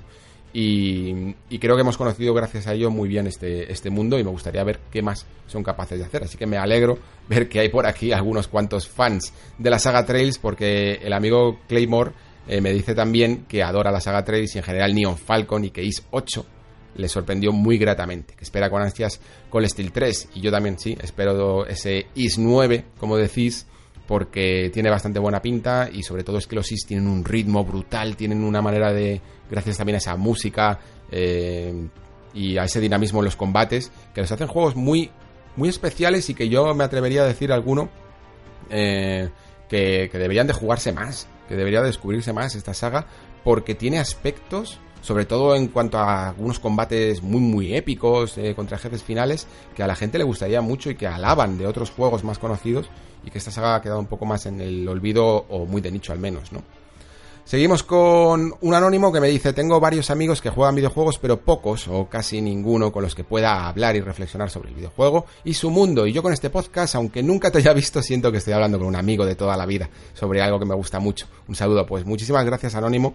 Eh, me alegro un montón que te guste el tono del Nexo, porque era un poco lo que quería generar, ¿no? Yo también, yo por suerte ahora sí tengo amigos con los que puedo hablar de, este tipo de temas y a este nivel y creo que son charlas que echo mucho de menos luego cuando me meto en internet, ¿no? Cuando hablo con ellos, eh, creo que me estimulan y me hacen reflexionar, tanto, bueno, cuando hacemos charla de videojuegos como de otras cosas, ¿no? Pero, pero es que este, ese tipo de, de, conversaciones un poco más profundas las podamos tener también. De manera digital, ¿no? Creo que es algo importante y que yo mm, he echado de menos últimamente y por eso creé este formato. Claymore también me decía que le había encantado el podcast, que en particular la reflexión sobre Tokyo Mirage y Wii U. Y bueno, pues me alegro que, le hayamos, que os haya gustado y que le hayamos podido incluso expandir ¿no? en esta sección de comentarios. Es una idea que, que fijaos, pensaba yo que, era el único que, que me interesaba, ¿no? Eh, la cuestión de las identidades en las consolas eh, para su estudio posterior e histórico y ha sido casi el tema estrella de esta sección de comentarios, así que me alegro un montón que os haya gustado. Continuamos con Pacoco que me dice, gran programa Alejandro, me encantan tus reflexiones y tu manera tan personal de analizar la actualidad. Enhorabuena por tu trabajo y sigue así, por favor. Pues muchísimas gracias Pacoco y así seguiremos. Otro anónimo me dice, aprovechando que el próximo podcast es sobre Gears 5, analizando el resto de generación, ¿no crees que Microsoft se queda un poco flojo? Tal vez, salvo algo en PC con Age of Empires 4 y el Microsoft Flight Simulator, pero en consolas no hay mucho. Y se le criticó a Sony por lo mismo, pero creo que tiene dos juegos más, aparte de The Stranding, muy tops para salir, que superan cualquier juego por venir en consolas. ¿Qué piensas? No sé, tampoco me, interesa especialmente compararlos con, con, los de la competencia. Creo que sí que me gusta más hacer un estudio de cómo es la generación en sí, o al principio de la generación, un poco para la siguiente. Pero, pero bueno, evidentemente sí, creo que, que todos podemos llegar a coincidir que, esta generación Sony ha tenido el viento más a favor, ¿no? Que Xbox. Pero sin embargo, creo que hay que concederle a Microsoft que ha tenido una generación que, aunque no ha tomado grandes decisiones por el camino, ha, tenido, ha tomado decisiones poco populares o polémicas, cuanto menos, en cuanto a, a su consola en sí, ¿no? Y a su formato y que le ha hecho pues casi salir con ciertos obstáculos en la carrera de la generación, a lo largo de las generaciones ha dejado grandes juegos. Eh, creo que es de justicia mencionar no solo Gears 5, sino toda la saga Forza, tanto Motorsport, que a lo mejor ha sido un poco más conservadora, pero Horizon ha despegado para convertirse prácticamente en uno de los mejores juegos de conducción de la historia reciente. Eh, no solo eso, juegos como Orion de Blind Forest, es que de verdad, yo diría que, que es casi obligatorio jugarlo. Luego, por supuesto, tenemos Halo, Halo 5 Guardians, eh, aunque yo todavía no lo he jugado, lo tengo ahí un poco pendiente. La verdad es que me ha pillado el toro con este título y casi ya ahora mismo a día de hoy lo, querría jugar de cara al 6 o Infinite, que es como le han llamado, y sobre todo un poco por, cierta curiosidad personal. Pero se nos olvida, por ejemplo, otro que en su momento fue un tanto exclusivo, aunque compartió con una versión de PC eh, también, que es Titanfall. Y yo os aseguro que Titanfall es una franquicia a la que le he dado muchísimas horas de diversión y se puede llegar a, considerar como un exclusivo en consolas, aunque luego ya su segunda parte evidentemente salió también, salió multiplataforma. Así que yo creo que nos ha dejado unos cuantos juegos eh, muy interesantes a lo largo de la generación, lo que pasa es que no ha estado a pleno rendimiento. Veremos qué ocurre en la siguiente generación, donde parece que hay más músculo en cuanto a estudios, ¿no? En cuanto a a, cómo se va a preparar esa primera jornada de juegos con títulos que son muy interesantes y que ya podemos incluso por, por los propios estudios denotar cómo van a cómo van a ser esas nuevas ideas y que yo creo que van a igualar un poco las tornas, así que todos nos beneficiaremos mucho de ellos, pero bueno, sí, en definitiva lo que hemos comentado, ya lo comenté en su programa de pasado, presente y futuro de Xbox que, no ha sido la mejor generación para Microsoft, pero que creo que, por supuesto, que las últimas decisiones que ha tomado la compañía la ponen en, la mejor dirección posible. Seguimos con Piotr Pipovich que me dice, buenas Alex, ya sabes que me encanta tu podcast y de momento el de Metal Gear es mi favorito, sobre todo porque lo escuché en el hospital con mi mujer de parto. Fueron casi 48 horas, así que me dio tiempo de sobra. Eh, una pregunta, en caso de que monetices el programa, ¿qué plataforma es mejor para ti? Porque suelo escuchar el podcast por iTunes o Spotify normalmente, pero a veces pienso que es mejor iVox. Eh, bueno, ya abrirás el Patreon cuando creas puedas. Mucho ánimo con el podcast y gracias por él. Ah, y sobre el checkpoint de 3 de juegos, ¿no os habéis planteado hacerlo vía Skype? Uno para cuando presenten PlayStation 5 Scarlett caerá, ¿no? Lo dicho, gracias. Pues mm, sobre cómo monetizar en el caso de que lo utilice, pues supongo que la plataforma sería la misma Patreon, ¿no? Es que no lo entiendo muy bien porque como no lo he investigado, la verdad pues no sé exactamente si es que necesitas otra manera de monetizarlo. Dices que lo escuchas en iTunes o Spotify y no creo que tuvieras ningún problema. O sea, quiero decir, el nexo seguiría abierto. En este caso, o sea, estoy haciendo mucho suponer, de verdad, porque ya he dicho que esta segunda temporada, por lo menos, no nos vamos a olvidar de todo esto de la monetización. Pero entiendo yo por los programas que de, de compañeros, ¿no? Como el MG Podcast o Reconectados, que, tienen monetizado, que el programa está completamente abierto, lo puedes escuchar por iTunes o por Spotify o por la propia iBox y que sencillamente la aportación es voluntaria. Eh, no hay una especie de paywall, por decirlo así, de muro de pago eh, en, el que, en el que tengas que escucharlo directamente por Patreon. Eso sí, hay como una serie de objetivos, creo, que si para algunos, em, para algunos mecenas que paguen una cierta cantidad, les dan unos extras, ¿no? Y a lo mejor en esos extras, eh, creo que por ejemplo los amigos de Reload sí que tienen una parte que me parece que son las, preguntas, ¿no? O, también algunos podcasts extra que solo son para un mecenas de cierta cantidad o mecenas al menos de pago, ¿no? O el acceso anticipado eh, que tienen, que lo tienes que escuchar, pues no lo puedes escuchar por el feed habitual, porque claro, eso está abierto para todo el mundo. Si lo quieres escuchar unos días antes, tienes que hacerlo a través de, de Patreon, supongo. Creo que es algo, creo que es algo así. La verdad es que no lo he investigado muy bien, así que tampoco me hagas mucho caso. Pero bueno, ya os digo, eh, problema para más adelante. Cuando toquen, cuando, cuando lleguemos allí ya lo veremos. Eh, lo que me comenta sobre el checkpoint, pues oye, es una gran idea, la verdad. Hacerlo un poco por Skype, aunque sea a través de un sistema de ventanitas, ¿no? En el que se nos vean nuestras caras. Eh, puede ser una manera de, por lo menos cuando lleguen momentos clave en la generación, estar juntos. Pero yo creo que incluso para esos momentos sí que se puede hacer una excepción y, traer unos cuantos reactores a Madrid para, para juntarnos en la oficina y, poder hacer algún especial, ¿no? Seguro que, se mueve mucho en esta temporada, se que antoja bastante interesante, porque mm, tenemos unas oficinas nuevas y vamos a poder disfrutar de algunos espacios eh, para poder grabar en algunos estudios y seguro que, que, algo al final terminamos tramando. Ya lo, ya lo veremos próximamente. Seguimos con Metal VK, que me dice, muy buenas Alex Wild, era un genio y no podía tener más razón en cuanto a la crítica. Nunca he sido muy amigo de las notas y de los análisis que le han dado las revistas a los juegos, nunca. He intentado siempre buscar reflexiones, como tú bien dices, sobre el videojuego que me interesa. Y aun buscando personas que puedan ser más afines a mis gustos, eh, muchas veces es mejor probar los juegos por uno mismo. Si llego a hacer caso a muchas críticas, pues me habría perdido grandes juegos, a mi parecer, por tener notas bajas o críticas bastante malas en general. Es el caso de The Premonition, To Human y tantos otros. Espero también que el tema de los mundos abiertos, plagados de infinitas cosas, que hacer, pues vaya a menos. A mí en lo personal me agobia y me hace la mayoría de, los, de las veces dejar el juego a un lado. Lo mismo me pasa con eso de subir habilidades del personaje. Y nada, genial que haya empezado ya la segunda temporada del podcast y esperando que el canal de Discord sea una realidad. Un abrazo y ánimo. Pues sí, eh, la verdad es que mm, esto es lo que tiene la subjetividad que no puedes tener un consenso en otro. Yo entiendo los consensos, ¿eh? Esto lo hablábamos con los chicos de Players Podcast, que, que entiendo que los consensos son muy útiles, porque de alguna manera te pueden servir como una especie de recomendación, pero cuanto más te salgas de la norma, no solo en los videojuegos, sino en la vida, pues es un poco difícil identificarte con ciertos patrones de, las cosas que le gusta a todo el mundo. Es decir, yo que sé, aquí en este país, al, no sé, estoy inventando el dato, ¿vale? Pero supongamos que al 70% de habitantes le gusta el fútbol, ¿vale? ¿Eso significa que el fútbol es bueno o malo? Porque le gusta al 70% y al 30% no. Pues no, No significa ni una cosa ni la otra. Significa que hay más posibilidades de que te pueda llegar a gustar el fútbol por ciertas connotaciones a lo mejor sociales, ¿no? De este país. Pero, pero ¿qué pasa? Que a los que no nos gusta el fútbol o no lo seguimos tanto, eh, no tenemos derecho a, criticarlo o a que nos gusten otras cosas.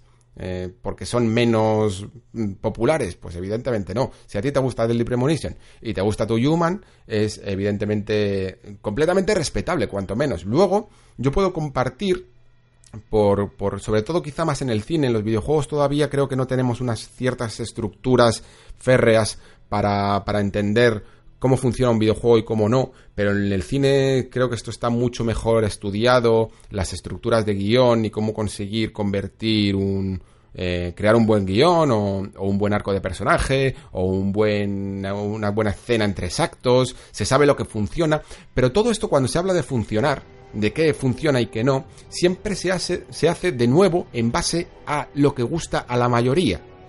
Es decir, el cine de David Lynch no se acoge a las estructuras clásicas de guion que puedes llegar a, leer en un libro de McKee o de Sidfield. Por citar dos de los ejemplos clásicos de, estructura de guion en, libros, ¿no? Que te, que te los explican. Pero sin embargo, eso no significa que las películas de David Lynch no sean buenas y sus personajes no estén trabajados. Indica o Aronofsky, por ejemplo, es otro de los casos de otro director que tiene una manera de, ver el cine muy personal. Solo significa que va a resonar de otra manera con algunos jugadores. Y dentro de su propio cine no todo tiene que ser bueno. También pueden fallar. Porque al final de todo, las, eh, las guías, las estructuras, las formas que tenemos de, de generar una buena historia o un buen videojuego, Em, no son inamovibles. Todo depende de una cosa tan básica y tan primordial como si nos emociona. Y con emocionar me refiero a que nos llegue al corazón, pero también que nos divierta o que nos sentamos cómodos a los mandos, ¿no? Todo se trata de eso. Si eres capaz de llegar a eso por un camino completamente a contracorriente de la forma clásica eh, y manida de hacer videojuegos, pues nadie creo que lo vaya a criticar. Y por supuesto, como dices tú, en el caso de Deadly Premonition o To Human, hay ciertas mecánicas que pueden resonar con algunos jugadores y, con otros a la vez no, porque no, porque no ven lo mismo que vemos otros y ya está. Y en esa manera de ver las cosas distintas, que es algo que yo veo súper bonito y súper enriquecedor. Porque mola mucho comparar tu opinión y tu manera de ver el mundo con la de otros. Es en el fondo la esencia por la que muchas veces nos encerramos en, en discusiones y en tú no tienes ni idea y cómo te va a gustar este juego y si este juego es una mierda. En vez de intentar ver las cosas desde la perspectiva y desde las gafas del otro, pues no, en vez de enriquecer nuestra propia visión, decidimos echar mierda sobre, sobre los demás. ¿Qué, nos dice eso de, la, de, nosotros como raza? Seguimos con Karim NG que me dice, qué bueno tenerte de vuelta Alex, aunque con el veranexo no te hemos echado tanto de menos. Hoy has tocado un palo que me da mucha pereza y es Nintendo en general. Siempre la he visto como una compañía para, entre comillas, niños. Quizá porque cuando el boom de Mario y luego de Pokémon yo ya tenía una edad que me pedía juegos más adultos. Veo que tiene su nicho de mercado y sus fans, pero a mí me parece que viven de vender menos potencia a precio demasiado alto. Y el tema de los refritos para un jugador, eh, pues no me aporta porque yo he jugado a esos juegos cuando salieron. También tengo que decir que como amante de la aventura y del rol debo quitarme el sombrero ante el único juego de Nintendo que me ha sacudido el alma, Zelda Breath of the Wild lo jugué en PC de forma poco ortodoxa. vaya, vaya eufemismo que te has marcado aquí, Karim. Y he de reconocer que es un juegazo. Pero incluso cuando hablas de cosas que me interesan menos, me aportas un punto de vista interesante. Un placer escucharte y sigue así. Pues Karim, fíjate lo que te comento que no estoy del todo de acuerdo. Yo, esa concepción de juegos de Nintendo eh, como juegos menos adultos, juegos entre comillas de niños y que los demás tienen juegos más adultos, mm, eh, entiendo lo que quieres decir, pero no la comparto del todo. Sí que, sí que siempre he comentado, incluso en el Nexo, que echo de menos un juego de Nintendo que sea profundamente narrativo y que intente contar una historia sobre la condición humana que sea el núcleo sobre el que gire eh, toda, toda la experiencia, ¿no? Y creo que es una manera sencillamente de enriquecer el catálogo por ese lado, pero no sacrificaría ciertas experiencias para, para ello. Yo creo que, que Switch tiene, tiene juegos que no hay que obviar en absoluto. ¿eh? Eh, ya hemos comentado en este programa mm, juegos como Fire Emblem o, no pude comentarlo porque salió antes de que empezara el Nexo, pero Super Mario Odyssey me parece increíble de verdad y habría que darle una gran oportunidad y por supuesto todo lo que va a salir en adelante. Yo creo, yo estoy, vamos, encantadísimo con Luigi's Mansion y para nada me parece un juego infantil, me parece un juego que usa, que tiene un buen uso del color eh, y que, y que bueno, que tiene animaciones que parecen un tanto de, dibujo animado porque son muy exageradas, ¿no? pero no es nada, por ejemplo, que no tenga mm, Zelda Breath of the Wild y sin embargo, como dices tú, y, estoy de acuerdo, me ha gustado mucho eso, me, te sacude el alma, ¿no? Eh, eso creo que es una de las cosas que tiene Nintendo, cuando sabes ver más allá incluso de su primera apariencia son juegos que te sacuden por dentro como jugador porque en el fondo a lo largo del año vamos acumulando una serie de experiencias que en algunos momentos pueden llegar a ser un tanto repetitivas. Y aunque los juegos de Nintendo a veces pecan de esto y bastante, pero luego siempre suelen salir algunos que tienen mecánicas o giros en, en una mecánica conocida muy originales que merece la pena descubrir. Eh, yo te animaría a ello, Karim. Mm, sabes que yo soy un fiel defensor, de un ferviente defensor de siempre que se pueda tener acceso a todas las experiencias. Supongo que en tu caso no podrás por temas económicos, pero cuando puedas, cuando puedas, hazte siempre con, todas las consolas, porque, sobre todo por una cosa que también comentaba con los chicos de Players Podcast, que mm, cuando las tienes todas las consolas, este tipo de debates sobre qué me gusta más, qué me gusta menos, desaparece y nos centramos más en los propios juegos en sí. Y al final siempre te enriqueces en el camino, por ello. Seguimos con el cortador de YouTube, que no sé si será el primo del cortador de podcast, la verdad. No sé, parece una franquicia. Eh, dice, pago 20 euros por PayPal a quien encuentre en un solo podcast de los últimos 15 donde Alex no diga la palabra cohesión o alguna de sus variantes.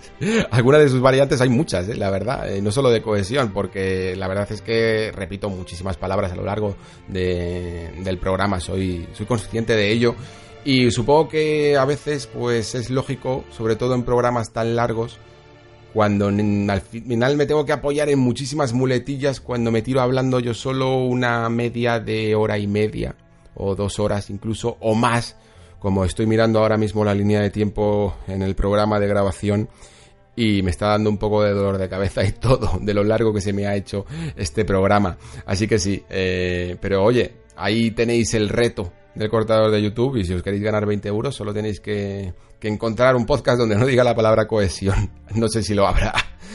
Y con esto termina el segundo nexo de la segunda temporada.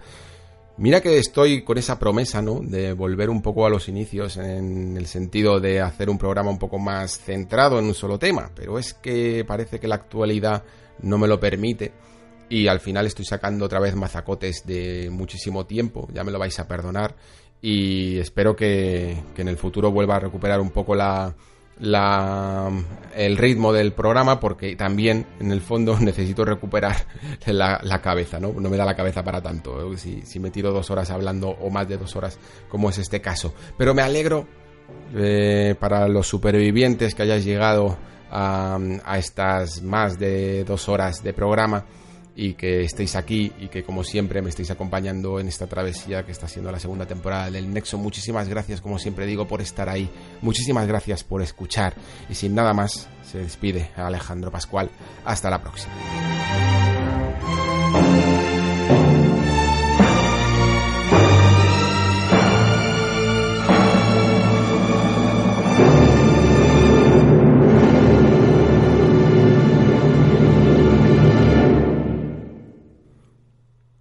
Muy bien, chicos, pues entramos en esa zona de spoilers de Gears 5.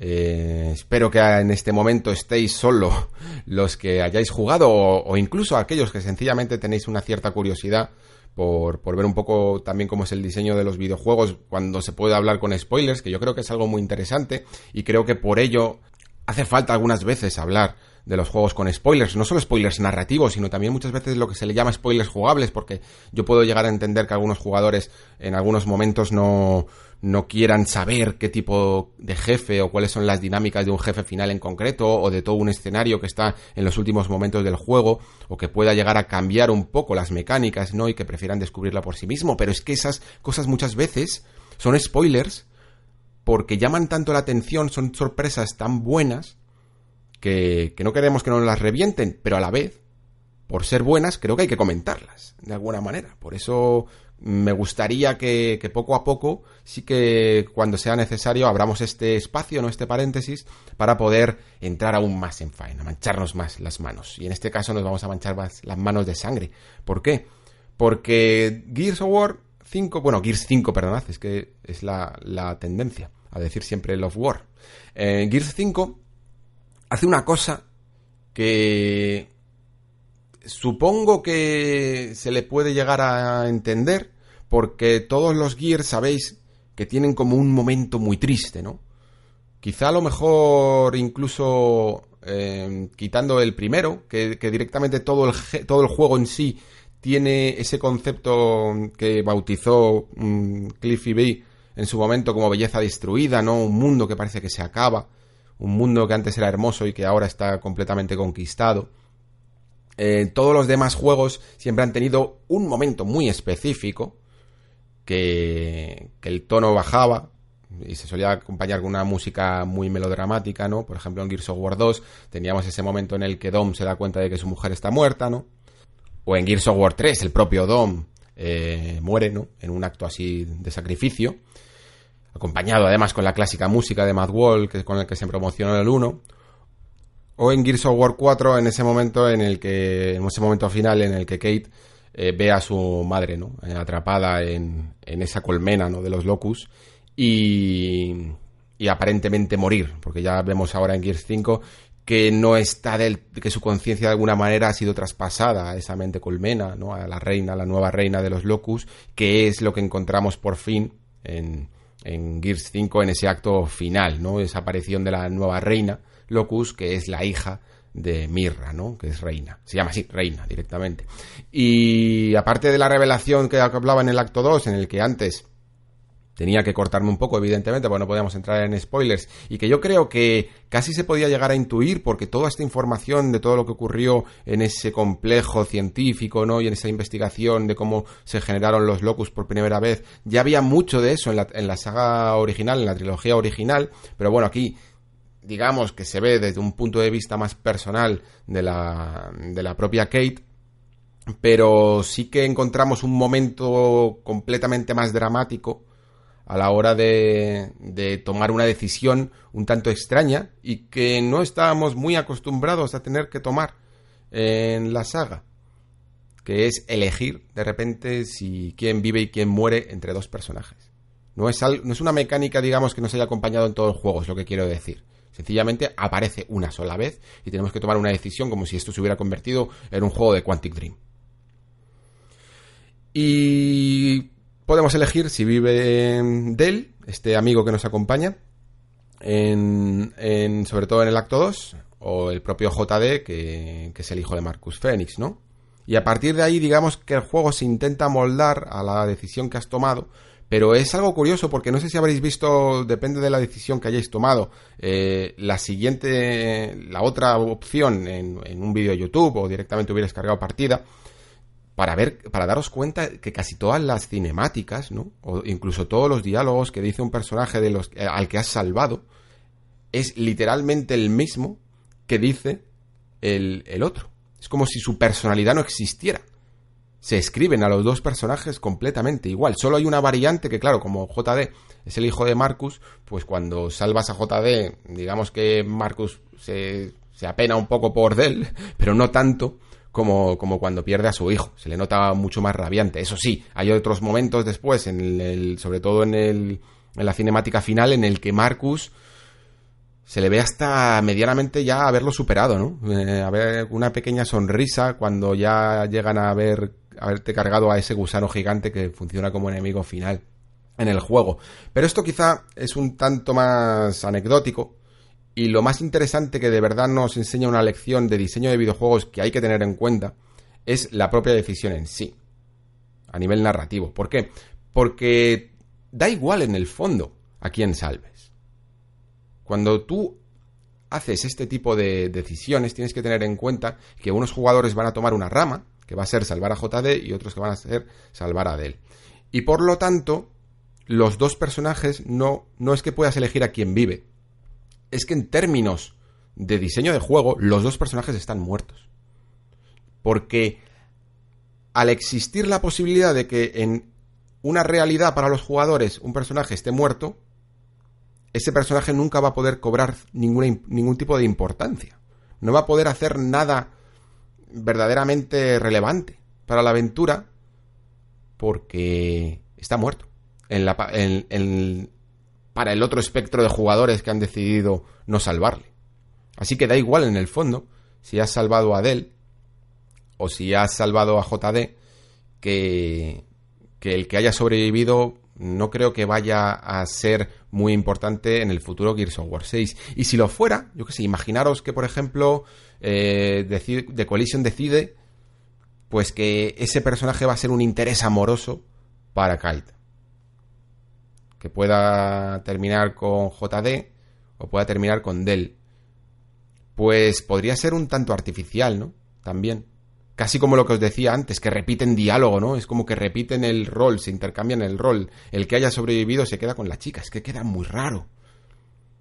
O si luego en el futuro, yo qué sé, eh, ¿cómo van a ser las dinámicas de Marcus con JD si ha sobrevivido?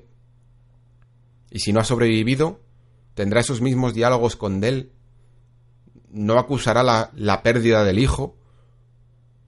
No creo que The Coalition, por lo menos no se la ve con la suficiente inquietud argumental, ¿no? Como para establecer dos caminos verdaderamente diferenciados y verdaderamente trabajados por una decisión que aparentemente no es muy trascendente para la aventura, que no hacía falta, por decirlo así. Si querías haber matado a alguien, mata a uno, elige tú, como diseñador, quién quieres que muera. Porque además, creo que te va a suponer eh, mucho mejor beneficio que si le dejas esta decisión a los jugadores. Porque si tú decides que JD muere, que me parece valiente, ¿no? Porque se supone que era el estereotipo de héroe, pues podrías haber creado una especie de arco de personaje eh, de sacrificio, por ejemplo. O si decides que Dell muere, que parece que a lo mejor pueda llegar a ser el interés romántico de Kate o algo así, tienes todo ese acto 2 para profundizar en ese personaje, para hacer que de verdad caiga bien al jugador y después te lo cargas y entonces te das cuenta de lo dura que es la guerra y de lo seria que es la situación. Puedes elegir, digámoslo así, pero al dejárselo al jugador, al final lo que ocurre es que esos dos personajes no tienen el suficiente tiempo en pantalla como para que verdaderamente te preocupes por ellos. Y por supuesto lo que he comentado antes, que para el futuro te estás generando un problema que vas a tener que solucionar y el que vas a tener que tener en cuenta y que eso lo hacen muy bien los juegos de rol o los juegos de tipo Quantic Dream, porque es su trabajo hacerlo, pero tu trabajo no, tu trabajo es hacer buenos shooters y tu trabajo es intentar meter todo la imaginación y toda la creatividad nueva que puedas querer aportar a la saga en el diseño de niveles en ese intento de abrir el escenario del Gears y de meter misiones secundarias. Eso es en lo que vas a generar tus esfuerzos el día de mañana, no en esa decisión que, simplemente te va a, generar problemas en el futuro. Evidentemente todo esto es opinable. Me gustaría saber si vosotros verdaderamente os impactó, si lo visteis como un aspecto crucial en el desarrollo del juego o simplemente o simplemente es cosa mía. Así que nada, chicos, muchísimas gracias a los que habéis llegado hasta esta parte y solo os pido una cosa, intentad en los comentarios, avisad del spoiler si queréis comentar algo de esto no vaya a ser que después de todo el trabajo que hemos intentado hacer aquí para mantener esta sección completamente aparte, eh, se desvele todo el pastel también en los comentarios. Así que nada, chicos, muchísimas gracias por estar ahí y nos vemos en los siguientes nexos. Hasta luego. Hi, I'm Daniel, founder of Pretty Litter. Did you know cats tend to hide symptoms of sickness and pain? I learned this the hard way after losing my cat, Gingy. So I created Pretty Litter, a health monitoring litter that helps detect early signs of illness by changing colors, saving you money and potentially your cat's life. Pretty Litter is veterinarian developed, and it's the easiest way to keep tabs on your fur baby's health right at home. Go to prettylitter.com and use code ACAST for 20% off your first order and a free cat toy. Terms and conditions apply. See site for details.